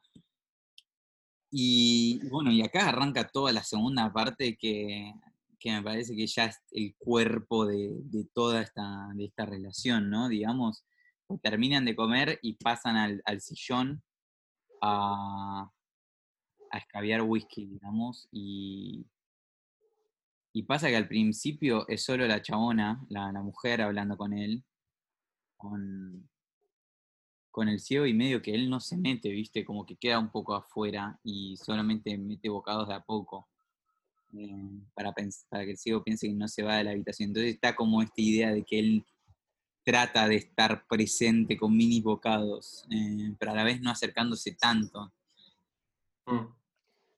Para mí ahí está, puede ser un poco celoso, o sea, da medio esa sensación, como un, el, em, porque dice en una parte, hablaron de cosas que les habían ocurrido a ellos durante esos 10 años. En vano esperé oír mi nombre en los dulces labios de mi mujer. Y entonces mi marido esposo apareció en mi vida, algo así. Pero no escuché nada parecido. Hablaron más de Robert. Según parecía, Robert había hecho un poco de todo, un verdadero ciego aprendiz de todo y maestro de nada. O sea, estaba afiladísimo. sí, sí, sí, sí, sí, tal cual. Eh, pero bueno, eh, lo bueno es que a partir de que termina justo eh, al final de la página 6, que termina esa conversación, eh, la mujer se va arriba, se va al cuarto a cambiarse para dormir, y el ciego le dice, bueno, acabamos de monopolizar toda la noche con tu mujer, ahora quiero saber un poco más de vos. Como que el blind man ahí se abre para él y le, y le quiere dar el espacio. También quizás porque él se siente curioso, no solo de, de dar la devolución del, de, de- de poder estar en su casa, ¿no? Bueno, se demuestra que el, que el ciego es un personaje muy curioso. Mismo después eh, termina fumando porro cuando nunca había tomado. Y, como dijo Reggie, eh, que está todo el tiempo buscando vivir ex- experiencias nuevas. Entonces, el tipo es una persona súper abierta al final. Todo lo contrario al personaje, el personaje nos está nar- narrando, el personaje principal. El ciego resulta ser una persona súper abierta. eh, y sí, como dijo Reggie, creo que el personaje principal siente celos, eso también es algo bueno porque hace que no se vaya del cuarto, porque si no tranquilamente se hubiera ido, nunca se hubiera enterado del otro. Se queda ahí escuchando toda la conversación y cuando termine con la conversación sí se interesa. Y ahí comienza la conversación entre ellos dos. Eh, y se crea, se- creo que se crea un lazo entre los dos que empieza a romper con el prejuicio, como habíamos dicho antes. Le pregunta si es creyente, eh, si cree en Dios. Este, y bueno, nada, siguen, siguen conversando. Eh, y bueno, empiezan a ver tele, prenden la tele y empiezan a escuchar la tele. Hablan si la tele es de color o no, ese tipo de cosas. Sí, ahí hay algo curioso, porque él le empieza a hablar y le hace tres preguntas claves, ¿no? Eh, Mm. ¿en, qué, ¿En qué estaba haciendo? ¿Hace cuánto trabajaba donde trabajaba? Si- y dijo tres años. Si le gustaba, le dijo que no, y le preguntaba si se iba a quedar. Y el chabón decía, ¿qué opción tengo? O sea, ¿qué opción tengo de salir de algo que no me gusta? Me parece como... el- Lo estoy haciendo mierda al personaje, básicamente, pero no hay peor manera de pensar de, de que pensar que no hay opción de salir de, de un, de un lugar que no te gusta, ¿no? Me parece, no sé, muy, muy, muy extraño esa situación. Mm. Eh, sí, claramente ahí se contrapone, como un poco volviendo también a lo que dijo Juaco, como la, la estructura de, de- del personaje, como de quien narra, o sea, de, em, y del ciego, ¿no? Eh, él es como más, no sé, me da como que es tradicional, como bueno, tiene sus hábitos, su- sus hábitos, su cotidianidad, su rutina, em, y como no puede salir de su trabajo, aunque no le guste, tampoco tal vez pueda salir de sus estructuras mentales así como tan arraigadas, ¿no? Creo que es un poco eso. Cuando el ciego es como que, bueno, quiere saber más y quiere experimentar más. Em, A mí acá, pero sí, a, a mí me pareció un poco, eh, me dio un poco de nerviosismo el personaje del ciego justo en este momento. Porque me la, la mujer lo quiere mandar a dormir, o eso entiendo sí, yo, sí. no sé si lo quiere mandar a dormir. Pasa que es como, yo a veces pienso, ¿no? Cuando uno invita a alguien a su casa, más allá de, de quién sea, como que uno quiere que esa persona se sienta cómoda y no sabes muy bien. Va, no sé, pienso en eso yo. Capaz que Pero de la misma manera, si vos vas a la casa de alguien y querés que la persona de la casa esté cómoda, si la chabona se quiere ir a dormir, te vas a dormir, por más que no te duermas, ¿no? Mm. También creo que, No sé. ah, Como eh, que respecto a poner el, el- el esposo ya había mostrado que no quería que vaya el ciego ahí. La mujer ya había conversado con el ciego, ya se había sacado todas las ganas de tener la conversación con él. Habían charlado toda la noche y dijo, bueno, ya está, ya conversamos. Si te querés ir a dormir, te puedes ir a dormir. No tenés por qué estar acá. No tenés por qué charlar con mi marido si no querés.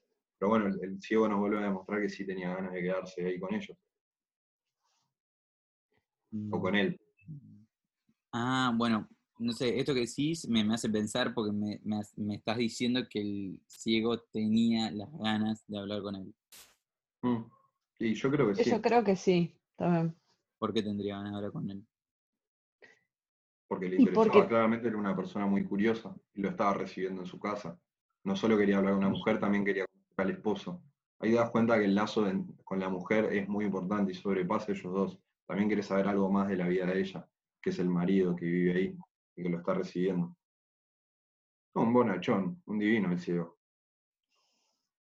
Un sí, un capo, chabón. Bueno, Pero tal vez pensó que comunicándose o era una forma tal, tal vez de, de agradecerle el estar ahí, qué sé yo. A veces yo pienso que la comunicación, como esto, no sé, alguna vez lo hablamos de, estar en silencio o hablar, bueno, tal vez, o la compañía, tal vez el ciego pensó que quedándose ahí un rato con él, fumando algo, conversando, como lo estaba acompañando, y era solo eso. Sí, también hay una parte importante que dice, yo lo leí en español. No importa, muchacho, dijo el ciego. A mí me parece bien. Mira lo que quiera. Yo siempre aprendo algo. Nunca se acaba de aprender cosas. No me vendría mal aprender algo esta noche, tengo oídos, cuando le hice prender la tele. O si quería ver otra cosa. Como que el, el- el- tipo está abierto a todo. Y claramente la está pasando bien ahí. Estaba re loco y tomando whisky. No le iba a pasar mal. bueno, ahí la, la, la mujer se va para arriba a cambiarse y ahí es donde entablan en primera conversación a solas y, y la primera pregunta es, che, ¿estás para partirte uno? ¿Estás para fumetearte uno? Y, y, e- y el chabón le dice que sí, que iba a probar. Y ahí es la primera vez que se excita el personaje con el ciego. Dice, damn right, that's the stuff. Eh, no sé, medio, medio rareza también. Sigo con la rareza contra el personaje principal de la voz. Y esas cosas, viste, cuando... a través de fumarte un porro, no sé, es como.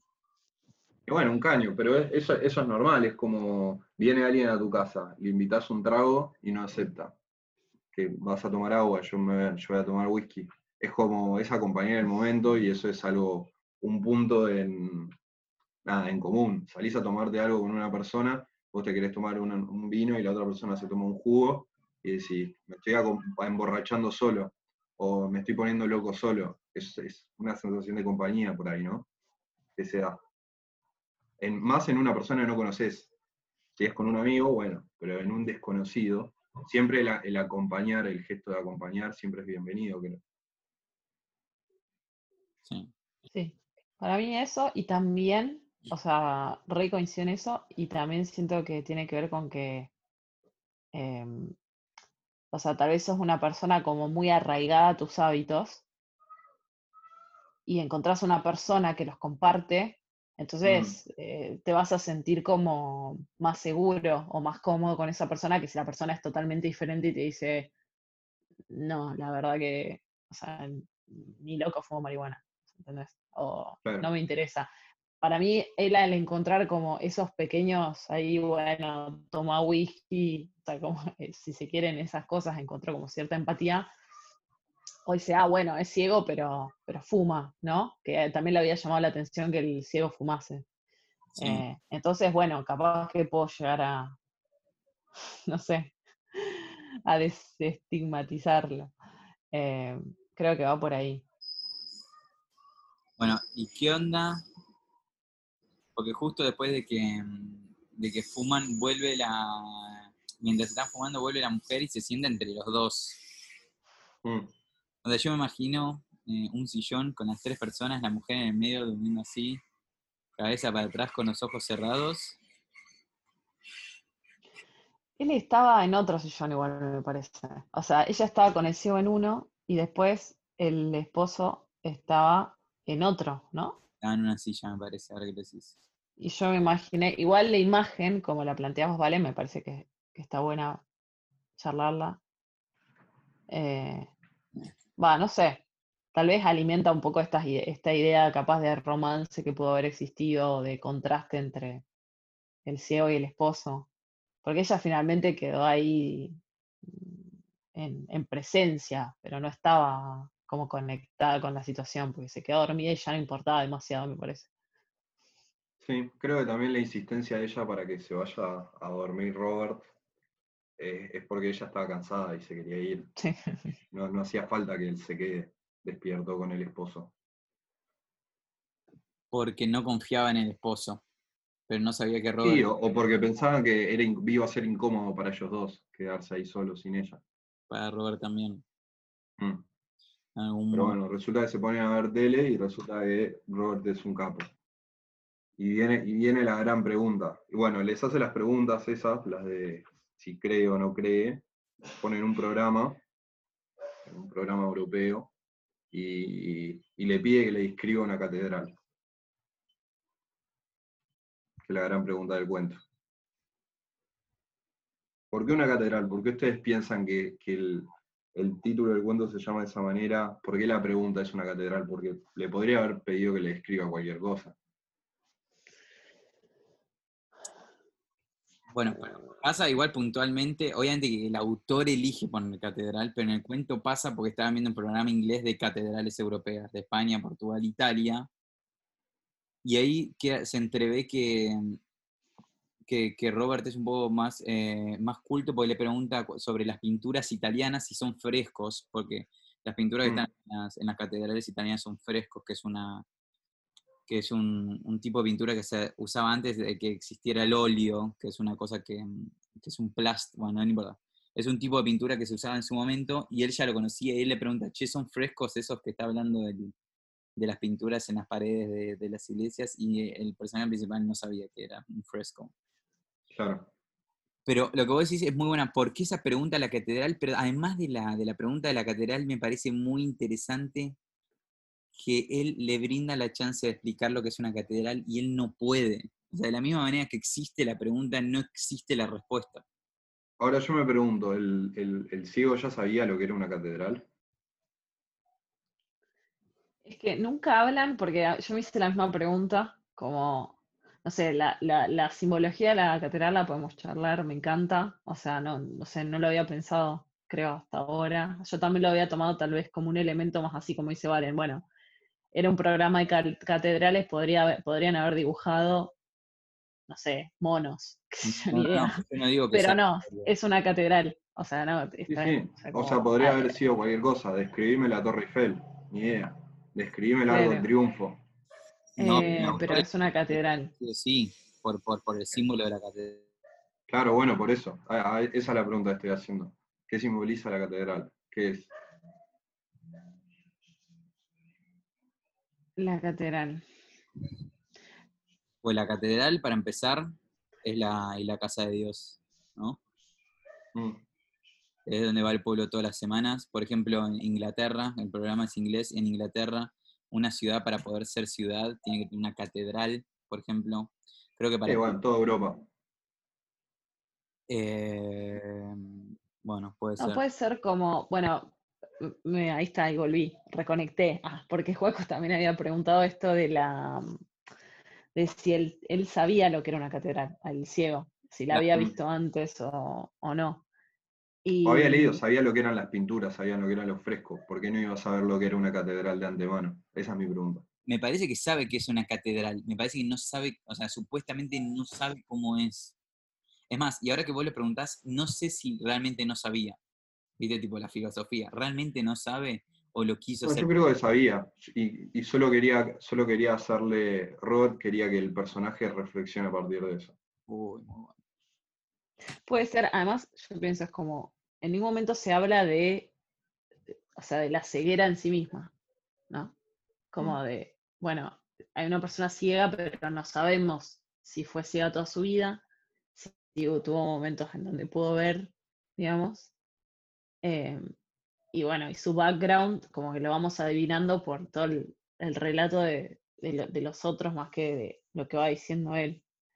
Mm. Em, sí, yo ahora, ahora que lo hice Juaco, no, no sé, pienso que tal vez fue como un juego del ciego como para que lograr, em, sí, enseñarle algo a, digamos, al esposo de su amiga, estoy mareando. Está muy buena Respecto a la catedral, pienso que puede ir por el lado más de, sí, de conexión con la divinidad, por ejemplo. Eh, no sé, o de cómo, no sé. Creo que lo veo por ese lado. Yo creo que tiene algo espiritual, sí o sí, la imagen de la catedral. También tiene la imagen de ser algo potente, poderoso y grandioso, ¿no? Es algo bonito de ver, es algo bonito de experimentar, por más que no sea religioso la catedral. Mm. Sí. Porque él le, pregunta antes si es religioso y él le dijo que no, no cree en nada, que, es un poco raro. Em. Pero sí sabemos que se casó, ¿no? Sí, pero. ¿No? No sé, que no sabemos si se casó por iglesia. No tiene nada que ver. No, igual él sabía lo que era una iglesia. Creo que en un momento lo aclara. Porque, o por lo menos el, personaje empieza la descripción de la catedral mencionando lo que es parecido a una iglesia, pero que es más grande o algo por el estilo, le dice. A lo que voy es, más allá si fue ciego toda su vida o no, sabía lo que era un fresco. Entonces, tranquilamente podría haber leído eh, acerca de cómo era una catedral de antemano. Yo creo que hasta ya lo sabía de antemano. Fue más una pregunta capciosa para que el otro personaje pueda abrirse o reconozca, reconozca una ignorancia que tenía eh, respecto a algo. El tipo, pudiendo ver, era incapaz de describir una catedral. Eh, sí, decime. No, no, también, también termina.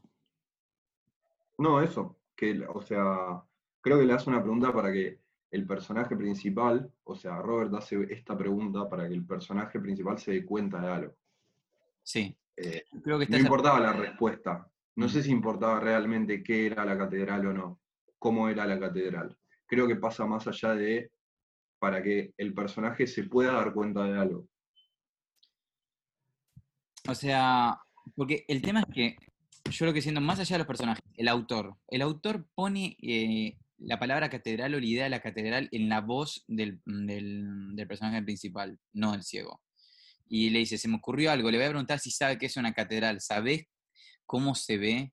Em, creo que no, a, una idea, a él mismo le agarra curiosidad de qué es lo que la otra persona puede imaginar también a través de nuestra uh Y lo que le responde, y, esto lo, lo, veo como quizás una pista del autor para el espectador o para generar tipo alguna estructura de pensamiento, dice, el ciego le dice, o lo voy a traducir al mismo tiempo, em, dice que sabe que se toma muchos, muchos años en construir, entre 50 y 100 años, em, de que hay muchas generaciones de familias enteras que trabajan en la misma catedral, que la gente que lo empiezan a trabajar y a construir eh, no ven la obra completa. Em, Y ahí dice, in that wise, Bob, they are no different from the rest of us, right? Y se, se, se, se ríe, le tira una filosófica y le tira mm. Eh, menciona el, espacio temporal que genera esto, el espacio de, amor que genera generación adentro de una familia, el todos eh, construir algo, ¿no? Construir algo entero para, para un pueblo, más allá de que si, veamos, si lo veamos completo o no. Y al final pregunta, al final es lo mismo que nosotros, nosotros como humanos, tratar de edificar un sistema, un mundo em, para todo el mundo, que sea divino, que sea de, iluminación, obviamente. De colores, de espiritualidad, de, abstracción, eh, de lo que es el amor y, el futuro, ¿no?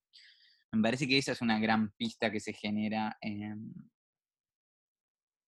de por qué el autor pone la catedral. yo me eh, la marqué esa parte también, me gustó.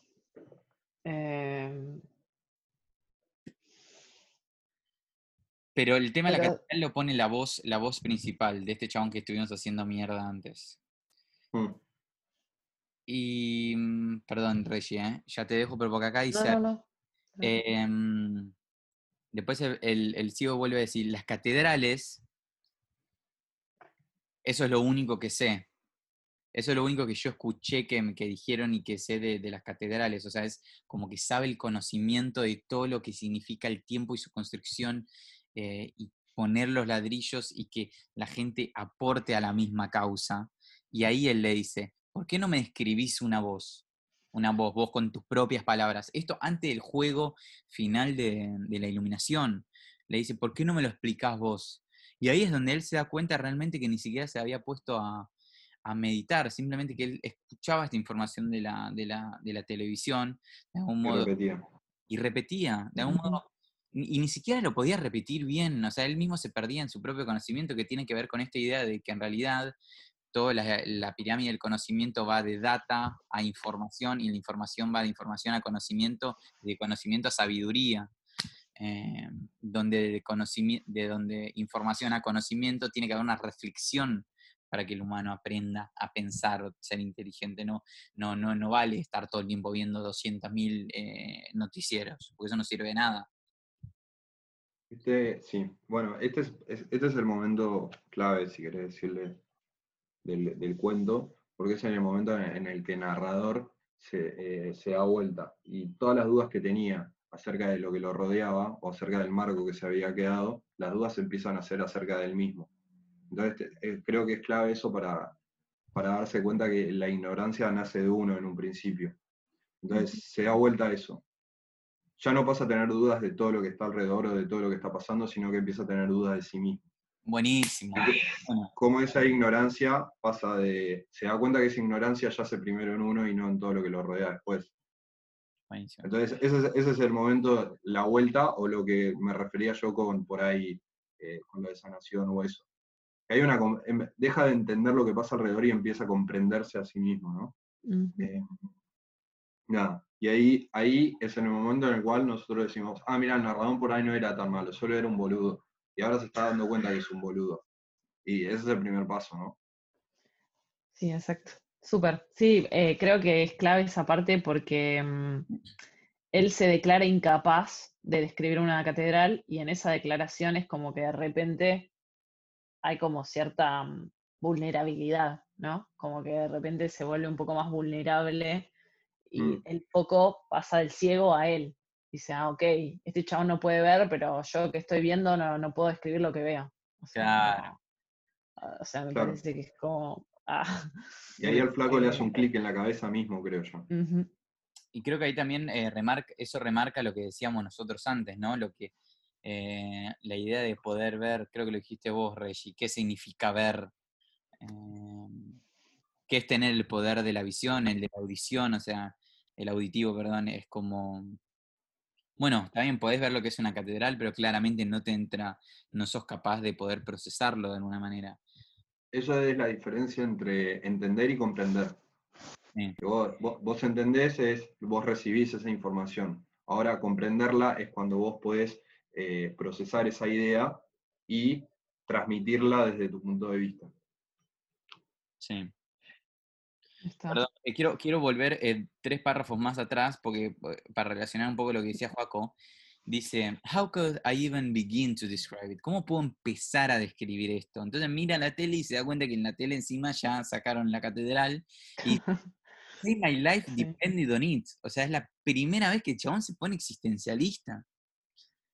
Mm, Todo lo demás era, no, sí, yo esto ya lo sé, no, el ciego no lo conozco, me da igual. Es como la primera vez que él dice, bueno, mi vida depende de esto, por ejemplo. Eh, eso me llamó un poco la atención. Es como, como si se vulneraliza, vul- se hace vulnerable el personaje, como decías vos, Mm. Parece un poco, ¿no? Sí, siento porque también es como que, no sé, creo que llegó al punto de, de- al estar en contacto con él después de un tiempo y compartiendo cosas y de alguna forma conectar, eh, dice, no, este chabón no puede ver y me pide algo, o sea, voy a darlo todo porque, o sea, es como que siento que ahí llega un poco a ponerse tal vez en su lugar.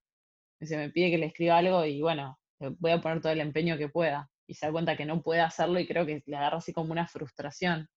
Che, flaco, lo único que te pido es que me describas una catedral y él es como, lo ve como, un desafío y, yo siento que se, se, se siente frustrado él. ¿no? Em, no Sí. sé, no sé por qué le pone tanto énfasis. Tal vez es porque está llegando un poco a, a comprenderse a sí mismo, esto que dice Juaco. Como que le toca alguna fibra más íntima, eh, en donde necesita, sí, ir un poco más allá de su cotidianidad. Mm, mm, Mm, o sea, sí, pero creo que hay más todavía que eso. Eh, ¿hay más? Bueno, vamos, dale. no, no sé, sea, quiero, quiero que lo que vamos a entender, creo que tiene que ver con, con la- el reconocimiento de la falta de, de- de conocimiento del mismo, ¿no? Sí, sí, e- es lo que dijo eso como el, el reconocimiento de su propia ignorancia, o sea, es de entender que hay cosas que no sabe o que no puede hacer, tal vez, porque no sabe cómo hacerlas o no las hizo nunca. Que hay algo más, además del, de la tele, el whisky, el... No sé. Sí. Bueno, y justo después de esto le pregunta entonces estas preguntas que habíamos dicho antes, que era lo de, lo de que le preguntaba si era religioso. Ah, sí. Viene después, después de que el chabón no lo puede escribir con palabras. Y ahora me pregunto si, mm, si le hace estas preguntas para decir, bueno, mira, no me lo puedes escribir o no puedes pensar lo que es porque no sos religioso, o sos religioso y encima no me puedes escribir lo que sería tu casa. Creo que porque nunca se había detenido a pensarlo realmente. En qué creía o en qué no creía. Porque Pero viste que él le dice, no, no creo en nada. A veces resulta difícil. Supongo que no soy creyente, o sea, ni siquiera está seguro de eso, porque en, en- en ningún momento tuvo el momento de su vida en el cual se puso a pensar si creía en algo o no creía en algo y por qué sucedía eso. Entonces, de repente te trajeron un ciego a tu casa y te está haciendo unas preguntas que te están dando vuelta como una media. Entonces estamos viendo esa transformación, creo, ¿no? En el personaje. Me encanta. Me encanta que esta, esta, esta transformación que vos decís como transformación se da en dos páginas y media, Mm, a Sí, cuatro. es verdad. Eh, y me parece buenísimo, porque al final es eso, es todo un, es tres cuartos de cuento de, de generar un clímax de tensión, de cosas, de mandar gente a dormir, para que pase esto, para que pase lo de la catedral. sí. Que todavía no dijimos muy bien, hablamos un toque de la catedral, pero me parece que no dijimos nada contundente de lo que es el elemento de la catedral todavía. No, yo creo que está muy bueno. eh, a ver, creo que podría haber sido cualquier cosa, pero está muy bueno eso que dijiste, en el cual eh, creo que lo más importante es que la construcción de una catedral se da en cierto punto a partir de la imaginación que se transmite, eh, bueno, como vos lo, lo habías dicho, a través del amor. Porque la persona que la piensa, la catedral en un principio, nunca termina de verla construida, porque tarda, duraba años en construirse. Entonces creo que simboliza un poco eso, ¿no? La imaginación que requiere la persona para poder llevar a cabo eh, es- esa construcción, ¿no?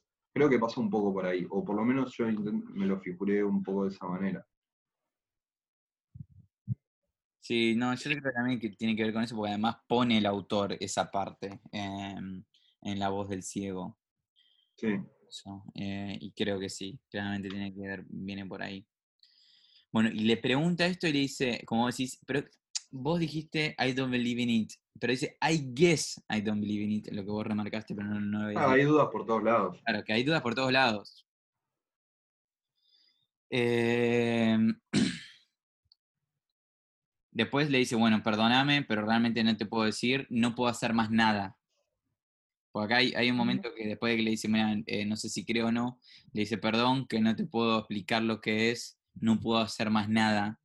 Y ahí es donde todavía el blind man está pensando todo el tiempo. Creo que en, este, en estas últimas dos páginas es cuando más pensativo está el ciego. Mm, Eh, y, y me pregunto si estará pensando en, en- en qué. ¿Está pensando en lo del dibujo? ¿Está pensando, esto ya es, un- es una lectura mía, eh, que no, no- no sé qué bien, no sé bien cuál quiso poner el autor. ¿Está pensando en el ejercicio, en lo que le quiere crear al, al, al otro chabón, eh, no sé. No sé Yo bien. creo que en este momento, le, sí, lo- él, él está pensando en sacarle el prejuicio o en intentar enseñarle algo a la otra persona. Como él dice en un momento, a mí me gusta siempre aprender algo nuevo y tal vez esta noche aprenda algo nuevo, creo que también quiere enseñarle otro, algo a la otra persona. Creo que pasa por ahí. Eh, lo veo, como decía Reggie antes, como tal vez la barba signifique eso, que es una persona sabia, pero lo veo un poco que pasa por ahí en este momento mismo con el ejercicio que hacen después del dibujo, eh, que se ponen a dibujar una catedral. Creo que todo estaba pensado para que no solo, si es que el ciego no sabía que era una catedral en verdad, no solo eso, sino po- poder enseñarle al- a la otra persona. Está bueno eso. Está bueno eso. Para, pero solamente para describir un poco cómo se genera esta situación, el ciego le dice, bueno, dibujemos una juntos. Trae un papel, un papel y una lapicera. Y, y acá me llamó un poco la atención porque apenas le dice esto, el párrafo que dice, dice, so I went upstairs. Fui directamente arriba. No, no se pensó que era lo que venía. Como si Chabón ya hubiese entrado un poco en el trance de, de- del ciego, ¿no? Del ciego, sí, Mm. sí. Como que si ya se, se empezó Le a había gustado. le había sí. gustado un poco. No dice nada y se va a buscar un- una lapicera y vuelve y, y en vez de usar una hoja, usa eh, la bolsa de papel de un supermercado Ah, me re gustó eso. adentro. Claro, a mí también me gustó. Es un elemento que lo hace bien. y- sí, Bien bien- común, bien improvisado. sí, y Sí, yo- y y bien que no, no se le ocurre, porque decía que no tenía papeles, creo, no sé, como que no, sé que no había, no sé.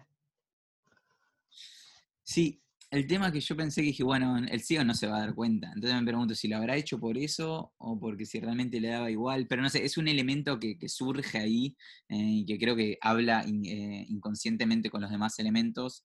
El tema de que Mm. sea simplemente una bolsa de supermercado. Yo creo que Es en el, en momento que... Sí, sí, Roger. No, no, te interrumpí.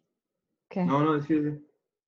No, creo que tiene que ver con la forma, con sus formas, ¿no? Como con todo el, el relato y la construcción que estamos haciendo del personaje. Yo creo que él pensó, bueno, papel y lápiz y que se decir, bueno, tal vez es un artista o no sé qué, va a estar buscando, no sé, la hoja blanca impoluta, no sé qué, y el lápiz o la lapicera perfecta, y él agarró lo primero que encontró. O sea, Ah, como dijo, bueno, eh, tiene que ver más con su, ok, necesitas papel, agarro la bolsa donde tiene las cebollas y, y no pasa nada, como ese es eso lo que necesitas finalmente o no.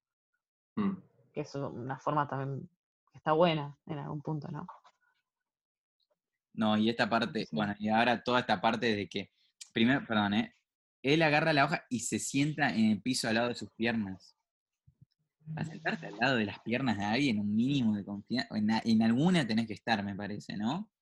Quizás Sí, porque ya yo creo que ya están en una. Sea, ya- Y ya un whisky, entre- fumaron porro, estaban re en una, y estaban por sentarse. No, sí, sí, es que estaba conectando con el chabón, creo. Sí, o sea, tuvieron una conexión muy fuerte y aparte en un momento se despierta la, la mujer y no sabe qué carajo está pasando, ¿entendés? Pasaron de que el esposo no quería que vaya a que de repente se despierta y están los dos dibujando. Agarrados. Agarrados de la mano, claro, por eso. eh, Eh, hay- o sea, hay una conexión muy rápida eh, entre ellos dos. O sea que por ahí el, el personaje principal que nosotros le hicimos mierda, por ahí no era tan malo como nosotros pensamos, solo era ignorante. no, no, pero nunca dijimos que es malo, ojo, ¿eh? dijimos que era muy Bueno, pero, pero bien. No, no dijimos que era malo, pero hablamos de él, turbina, Ah. hablamos mal de. Sí. Eh, Perdón lo que escucharon en este podcast. Eh, No, pero está bien, porque al No principio pasa uno nada, se sí. imagina todo eso. Exacto. Y después lo revierte. Eso también es lo bueno del cuento, ¿no? Que se revierta de esa manera. se revierte él a sí mismo. Para, antes de entrar, sí vamos al corte antes de entrar redime. la última escena, ¿no? Porque me parece que la última escena es la más poderosa de todas. Siento que no, no- no- no deberíamos interrumpir. Así que vamos al corte y volvemos. Dale, voy al baño. El elemento de la mujer a mí me parece buenísimo, ¿eh? porque mm, cuando se levanta, los ve ahí de la mano y dice dos veces, ¿qué pasa? ¿Qué pasa? Eh, una, primero, una de los dos le responden, pero le genera toda este, esta, esta tensión al momento, ¿no? De qué es lo que está pasando. Y aunque ella misma no se refiere al qué está pasando, qué le está pasando interiormente al personaje principal, creo que al espectador nos hace conectar eso en la cabeza, ¿no? Porque la mujer levanta desesperada como, ¿qué está pasando? ¿Qué, qué, qué hacen los dos juntos de la mano? eh?". Y en realidad está pasando algo, pero la mujer no se está refiriendo a eso que está pasando, me parece, ¿no? Y toda esta agitación que ella misma se, se, se le viene es lo que nos llega a nosotros, ¿no? Creo que por eso también gana, gana poder, o por lo menos gana una atmósfera de, de algo extraño en el momento. Sí, a mí me da la sensación como que la quieren. Bueno, vos seguís durmiendo, que estamos en una. Como. Creo que va pierde un poco de importancia ahí ella, ¿no? Como que creo que es la primera vez que. Bueno, ya se había quedado dormida antes y eso, pero. No, no pasa Ahí como que. como plano. ¿Cómo? Que pasa, te queda re de lado, pasa a un décimo plano la mujer ahí. Claro, es como que queda, para mí queda totalmente desplazada. Eh, creo que todo pasa a un, a un plano. O sea, es un momento en el cual no importa ni el lugar, ni el momento, ni la mujer, son solo ellos dos. Son solo ellos dos y, y ese, ese, ese es el momento en el cual eh, el personaje entra, es eso, están como en un trance. A mí me generó mucho vértigo la última parte y creo que por eso me gustó tanto el cuento. Eh, sentí ahí, no, o sea, no sabía qué carajo iba a pasar, yo tampoco sabía qué carajo iba a pasar, no sabía ni cómo iba a terminar. Veía que me quedaba, que veía la hoja que se acababa, se acababa y no sabía qué mierda iba a pasar, posta. Me Bueno, pareció increíble el final. Me generó un esperaban un final así. Yo no me lo vi Eh, venir ese final. Yo tampoco, para nada. Me pareció extraordinario. Mismo lo dice al final. Usa la palabra extraordinario. Me pareció extraordinario el final. Eh, igual le querés, eh, Valen, contar más detalladamente el final. Como, como. Eso. ¿Lo querés contar? Sí.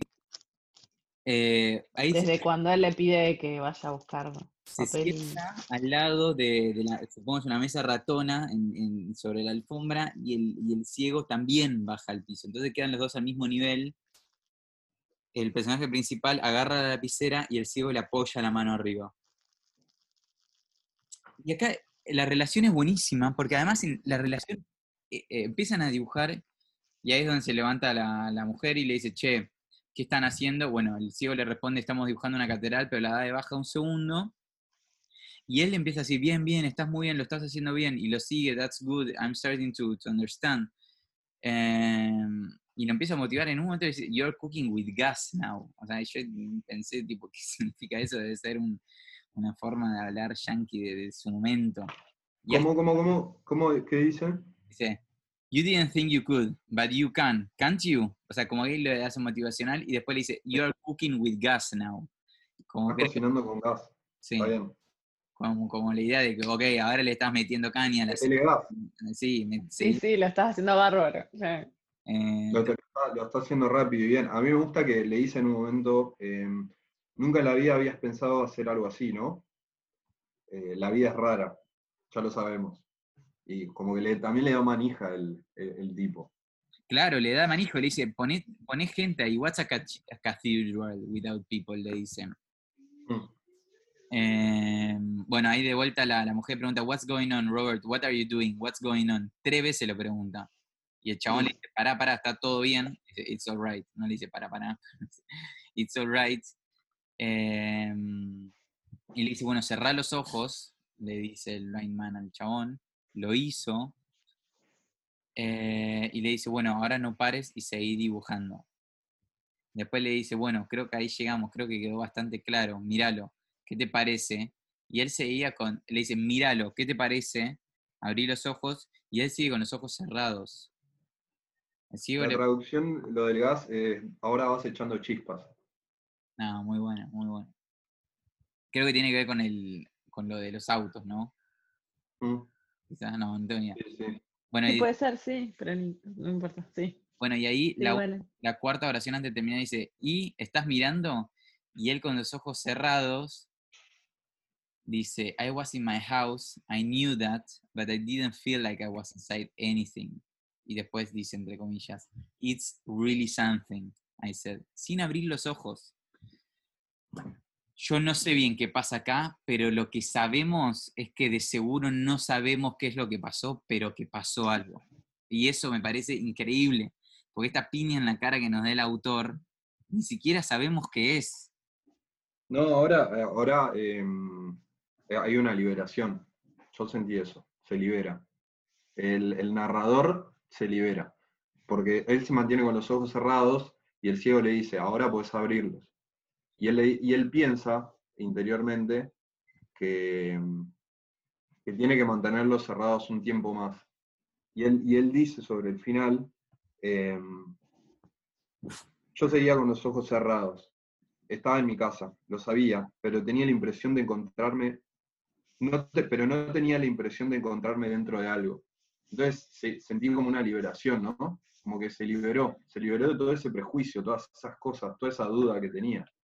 Mm, bueno, Yo sentí eso. Me gusta, sí. Ah. ¿se libera de eso o se libera de más cosas? Porque el hecho de liberarse de un espacio físico eh, también tiene que ver con la pérdida de los límites, ¿no? Mm. Pero que va más allá del espacio físico, sino que se libera de algo interior. Porque Sí. él, no, él dice, yo sabía que estaba dentro de mi casa, pero me mantenía con los ojos cerrados. Y sentía que no estaba dentro de algo, con los ojos cerrados, ¿entendés? O sea, que el espacio físico deja de importar. Creo que es una liberación muy interior que tiene él. Se saca esa duda, esa, esa, esa- esa ignorancia. No sabemos cuánto ni en qué medida, tampoco sé si hay un blanco y un negro. Eh, pero yo lo sentí así, de esa manera. Por eso me pareció tan increíble y por eso, por eso el narrador le dice, es verdaderamente extraordinario al final. sí. Sí, creo que también em, eh, me gusta lo de la liberación, porque yo no lo había pensado así. Yo sentí que él había em, logrado finalmente con, no sé si ver cómo veía el ciego, pero sentir como que podía estar con los ojos cerrados y aún sentirse bien, ¿no? Como, no sé, como que sentí que se sentía cómodo en esas circunstancias cuando la había estado juzgando tanto antes, ¿no? Como esto de no poder ver, de repente estar con los ojos cerrados y sentirse cómodo con eso, eh, incluso imaginarse esa catedral, y ahí vuelve un poco a lo que dijiste, Joaco, de la imaginación, que me parece que es re importante. Yo creo que al poder eh, ver cómo veía el ciego, él se siente también como liberado, o algo así. Mm, Em, y-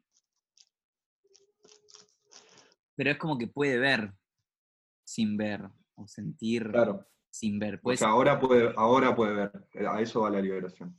O sea, sus ojos se abrieron, no literalmente.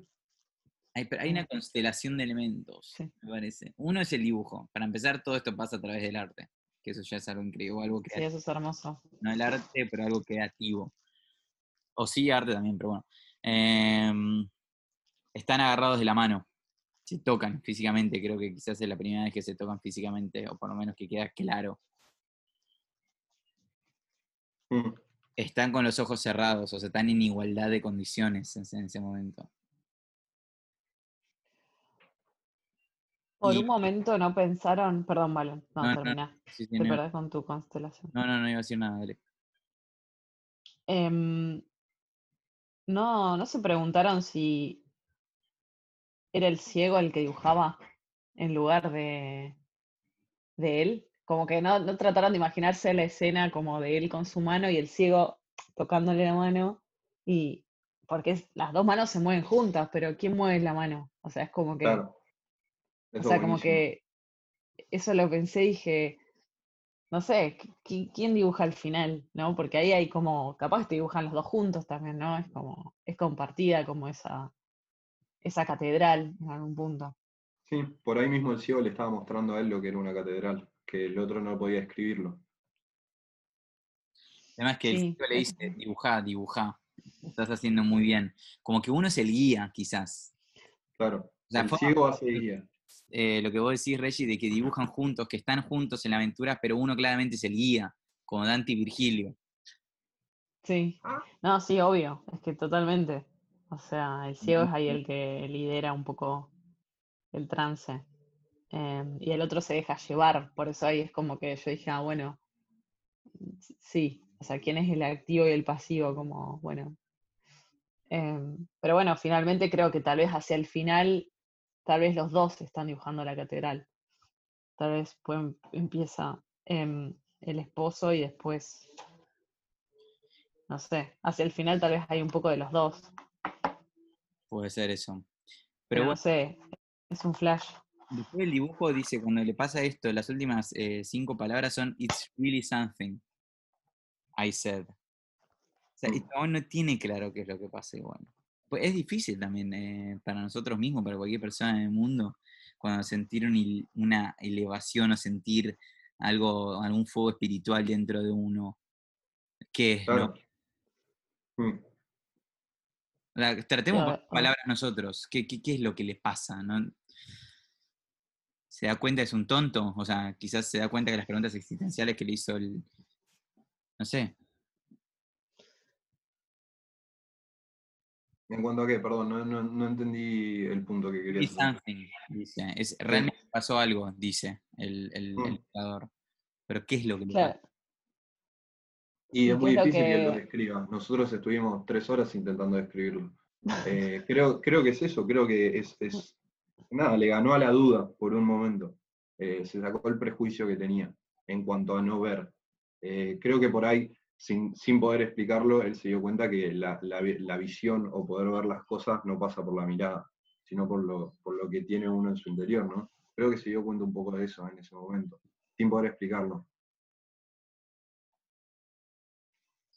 Y, ahora que decís esto, me pregunto si, si, la imagen de la catedral tiene que ver con que esto es un pequeño ladrillo en toda esta historia de lo que sería construir una catedral, también sería construirse a sí mismo, ¿no? Mm. Tipo, cada, cada, pensamiento, meditación o reflexión em, es como hacer una catedral dentro de uno mismo. Sí, exacto. Em, sí, yo no lo había pensado así, o sea, como lo de la construcción de la catedral, pero re puede ser como o sea, pensar tal vez al ser humano como en, constante construcción o a nosotros mismos como en constante, constante construcción y tal vez nunca vas a ver algo acabado, ¿no? Como esto que, esa frase que está antes, que es un poco más em, profunda y que dice el de, que lleva mucho tiempo y que tal vez no llegas a ver el resultado. Y tal vez es así, hay cosas que no vas a llegar nunca. tal vez es ese. ¿Cómo? que igual hay que hacerlas, digo. O quizás ah, igual. Ah, sí, por supuesto. De la misma manera. ¿Eh? No, sí, me encanta, obvio. Mm. Em, siempre hay que hacerlas. Em, pero sí. Yo también creo un poco, como dice Joaco, que, que el final, como esa, esa sensación es muy difícil de describir, que es la que eh, vos tenés como It was really something, algo así, nosotros tenemos como es verdaderamente extraordinario. Em, porque bueno, tal vez es algo también diferente para cada persona. Y creo que esto lo hablamos también en otros cuentos, eh, como todo lo que es de orden más eh, espiritual o, místico o mágico, no necesariamente tiene que ser descrito con, digamos, con detalle, ¿no? Es algo como más que está bien que permanezca como en las sombras, o por lo menos yo lo veo así. Me gusta. ¿Por qué tiene tanto impacto, ustedes dicen, este final?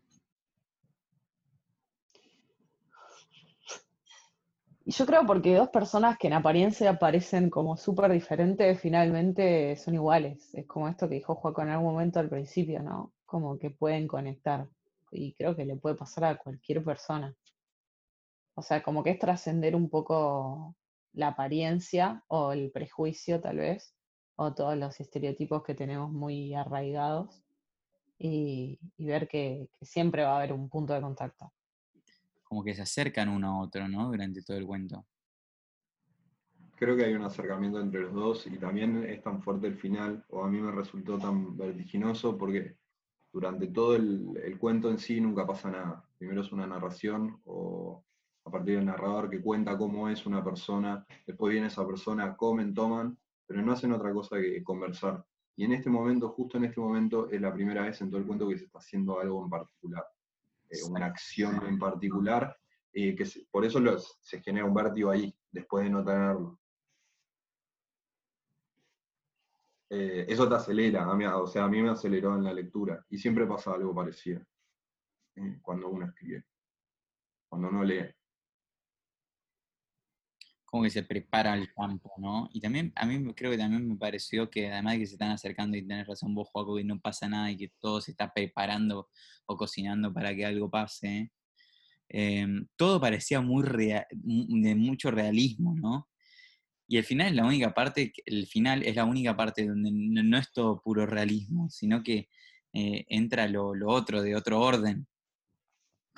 Claro, sí puede ser un, Sí, es, algo que roza lo, bizarro, un momento muy, muy particular, ¿no? ¿Cuándo, vas a ver algo así? ¿Cuándo vas a vivir algo así?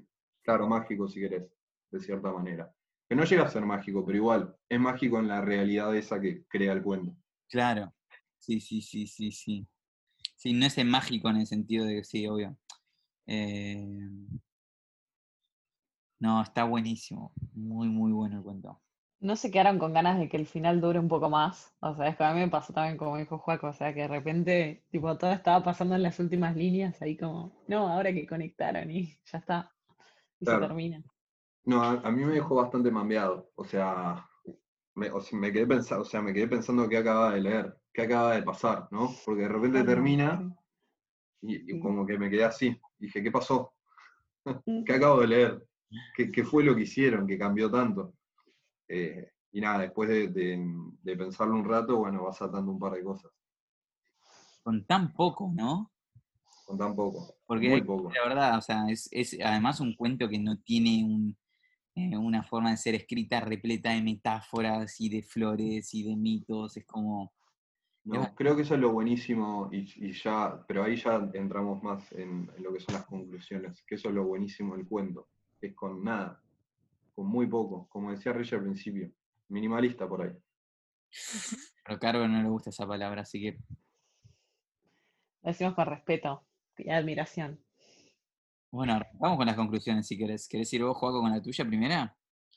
Sí, porque ya hiciste esa pregunta y, era lo que iba a decir. Me gusta que con tan poco eh, y después de haber leído el, el, cuento catedral, pertenece a un libro que se llama de la misma manera, leí el libro después porque quedó bastante manija, eh, son todos muy parecidos con eso. Eh, refleja, refleja mucho lo que es el, el ser humano utilizando elementos muy básicos, como son la incomodidad de conocer una persona nueva, o sea, ese, ese momento incómodo de estar con alguien que no conoces, eso lo repite en muchos cuentos. Eh, toma incomodidades de, de, situaciones cotidianas y a partir de eso crea todo, todo el suspenso y, y la tensión. Eh, justo este cuento em, me, gustó un montón también porque tiene, si le querés decir, tiene un, final feliz o, tiene algún aprendizaje en cuanto a lo que es la, ignorancia y la, imaginación. ¿Y cómo puede cambiar eso para cualquier persona eh, de repente?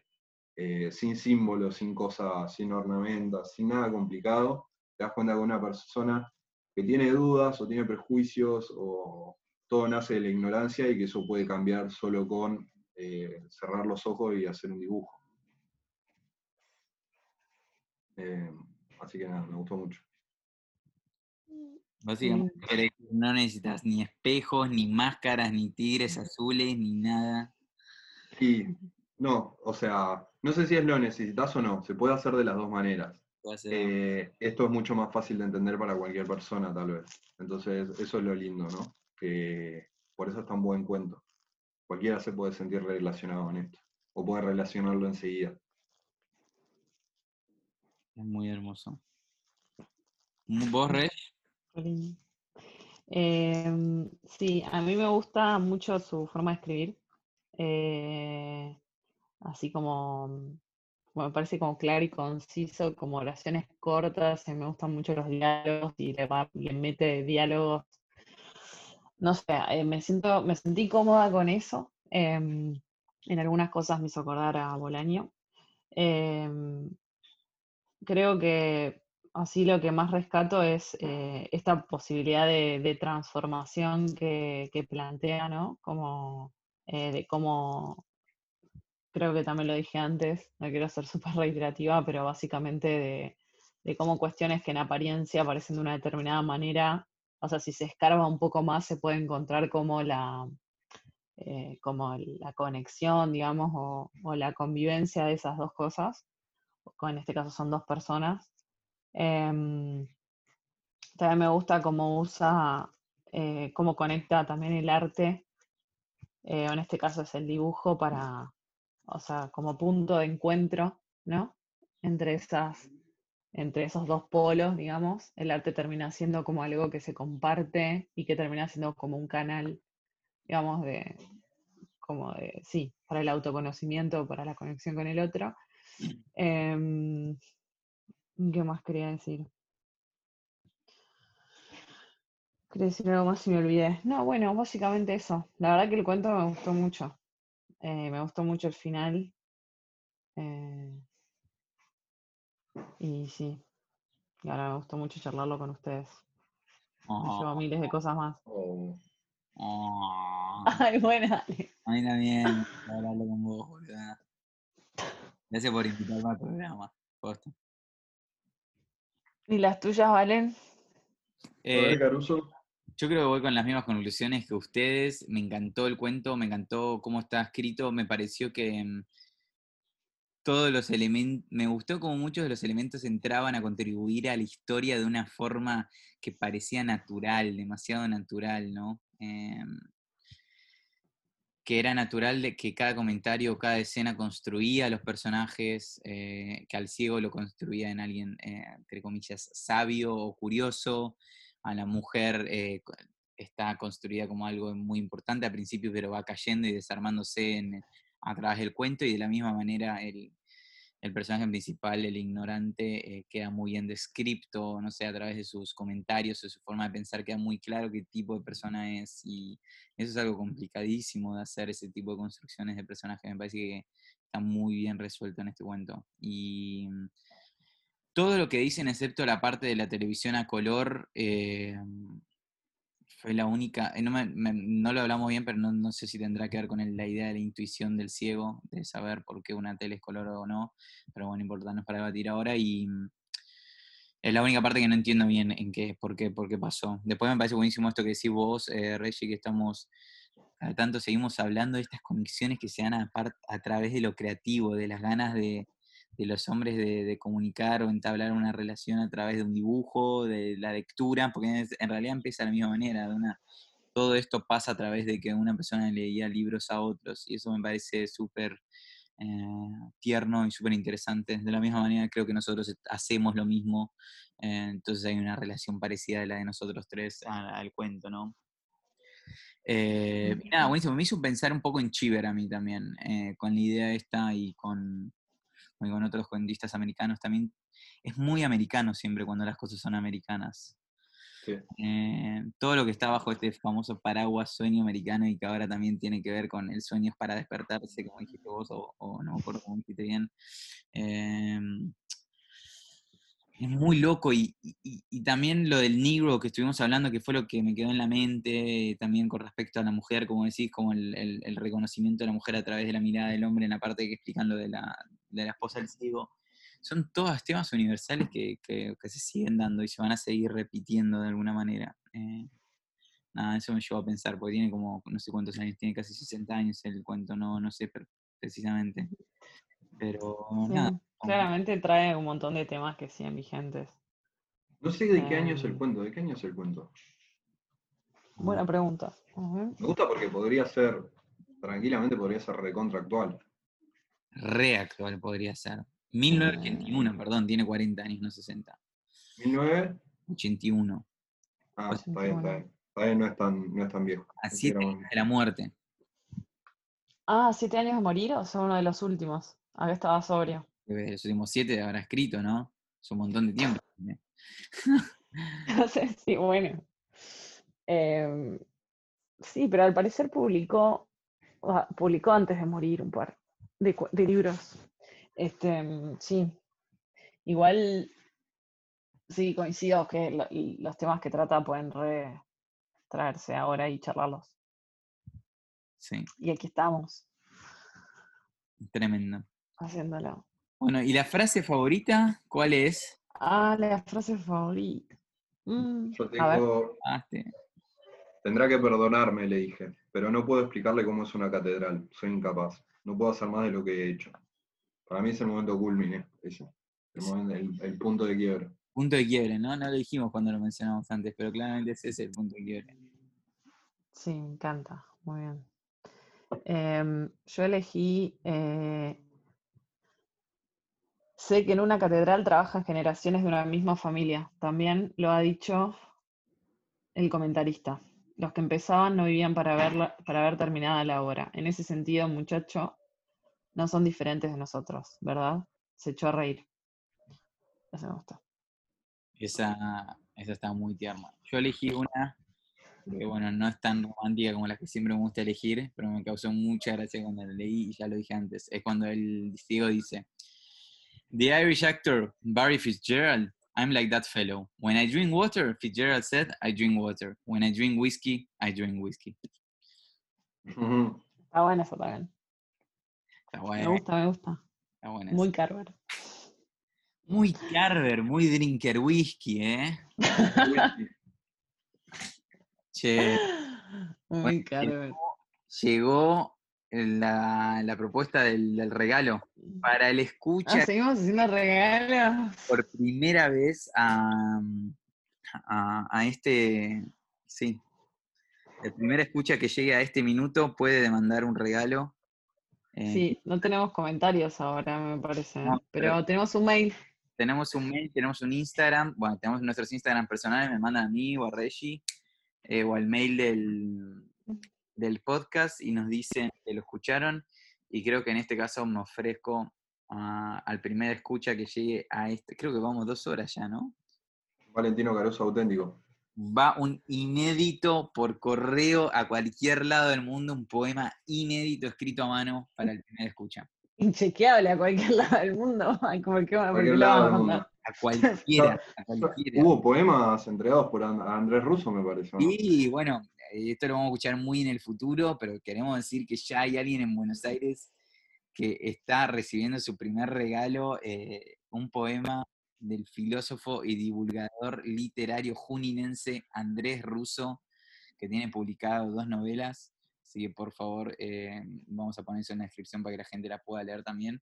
Nosotros escuchamos un extracto de su propia voz el otro día. Así que nada, muy, muy, muy recomendado el Andrés Russo, que pronto estará Y invitado. agradecerle porque él nos recomendó Carver o no. O estoy equivocada. ¿Sabes qué creo ¿Él sí? recomendó Carver o estoy chamullando? Él recomendó 200 escritores. recomendó Pero puede ser, ¿eh? Ciber. Recomendado Carlos. Sí, puede ser. Él hablaba Ay, bueno, tal vez. Bueno, lo agrade- le agradecemos igual, aunque no, no agradecemos sabemos. igual, le agradecemos igual. Saludos, Sí, saludos a Andrés Russo, es muy inspirador siempre. muy inspirado siempre. Andrés. Bueno, chiques, eh, un saludo, ¿algo más Em. para decir para nuestros escuchas? Bueno, estoy muy contento que tenemos un podcast ahora. No. No, nada, que si tienen comentarios, los que sean, y nos quieran escribir y, y decirnos lo que sea, tenemos eh, un mail abierto que es literaturazul.bjr.gmail.com Y nada, eso. Mismo y se que no- sumar a participar. ¿Cómo, Juego? No, que no se pierdan de, de leer a Carver, un autor de la puta Que madre. no se pierdan de leer todos los cuentos. ¿Leíste todos los cuentos vos, Juego, del libro? ¿Recomendás? Sí, Catedral. Reconozco, eh, recomiendo mucho el libro Catedral. Ahí va. Muy bien. Ahí va. Bueno, me Así encanta. que bueno, gracias. Muchas gracias, Juaco. Muchas gracias a todos. De verdad, dice Reggie, comenten, que nos encanta comentar después sobre sus comentarios eh, y, y responderles. Muchos saludos desde el calor de Barcelona. Me estoy por derretir Divino. Va a tomarte un vermú. a todo el mundo. Domingo de Bermute, ¿eh? No. Espero que todo el mundo esté a salvo del coronavirus. Espero que para cuando esto esté out ya hayamos pasado la pandemia y que todo el mundo eh, esté en felicidad. Gracias. Gracias, Gracias chicas. Chao. Hasta la próxima. Bye.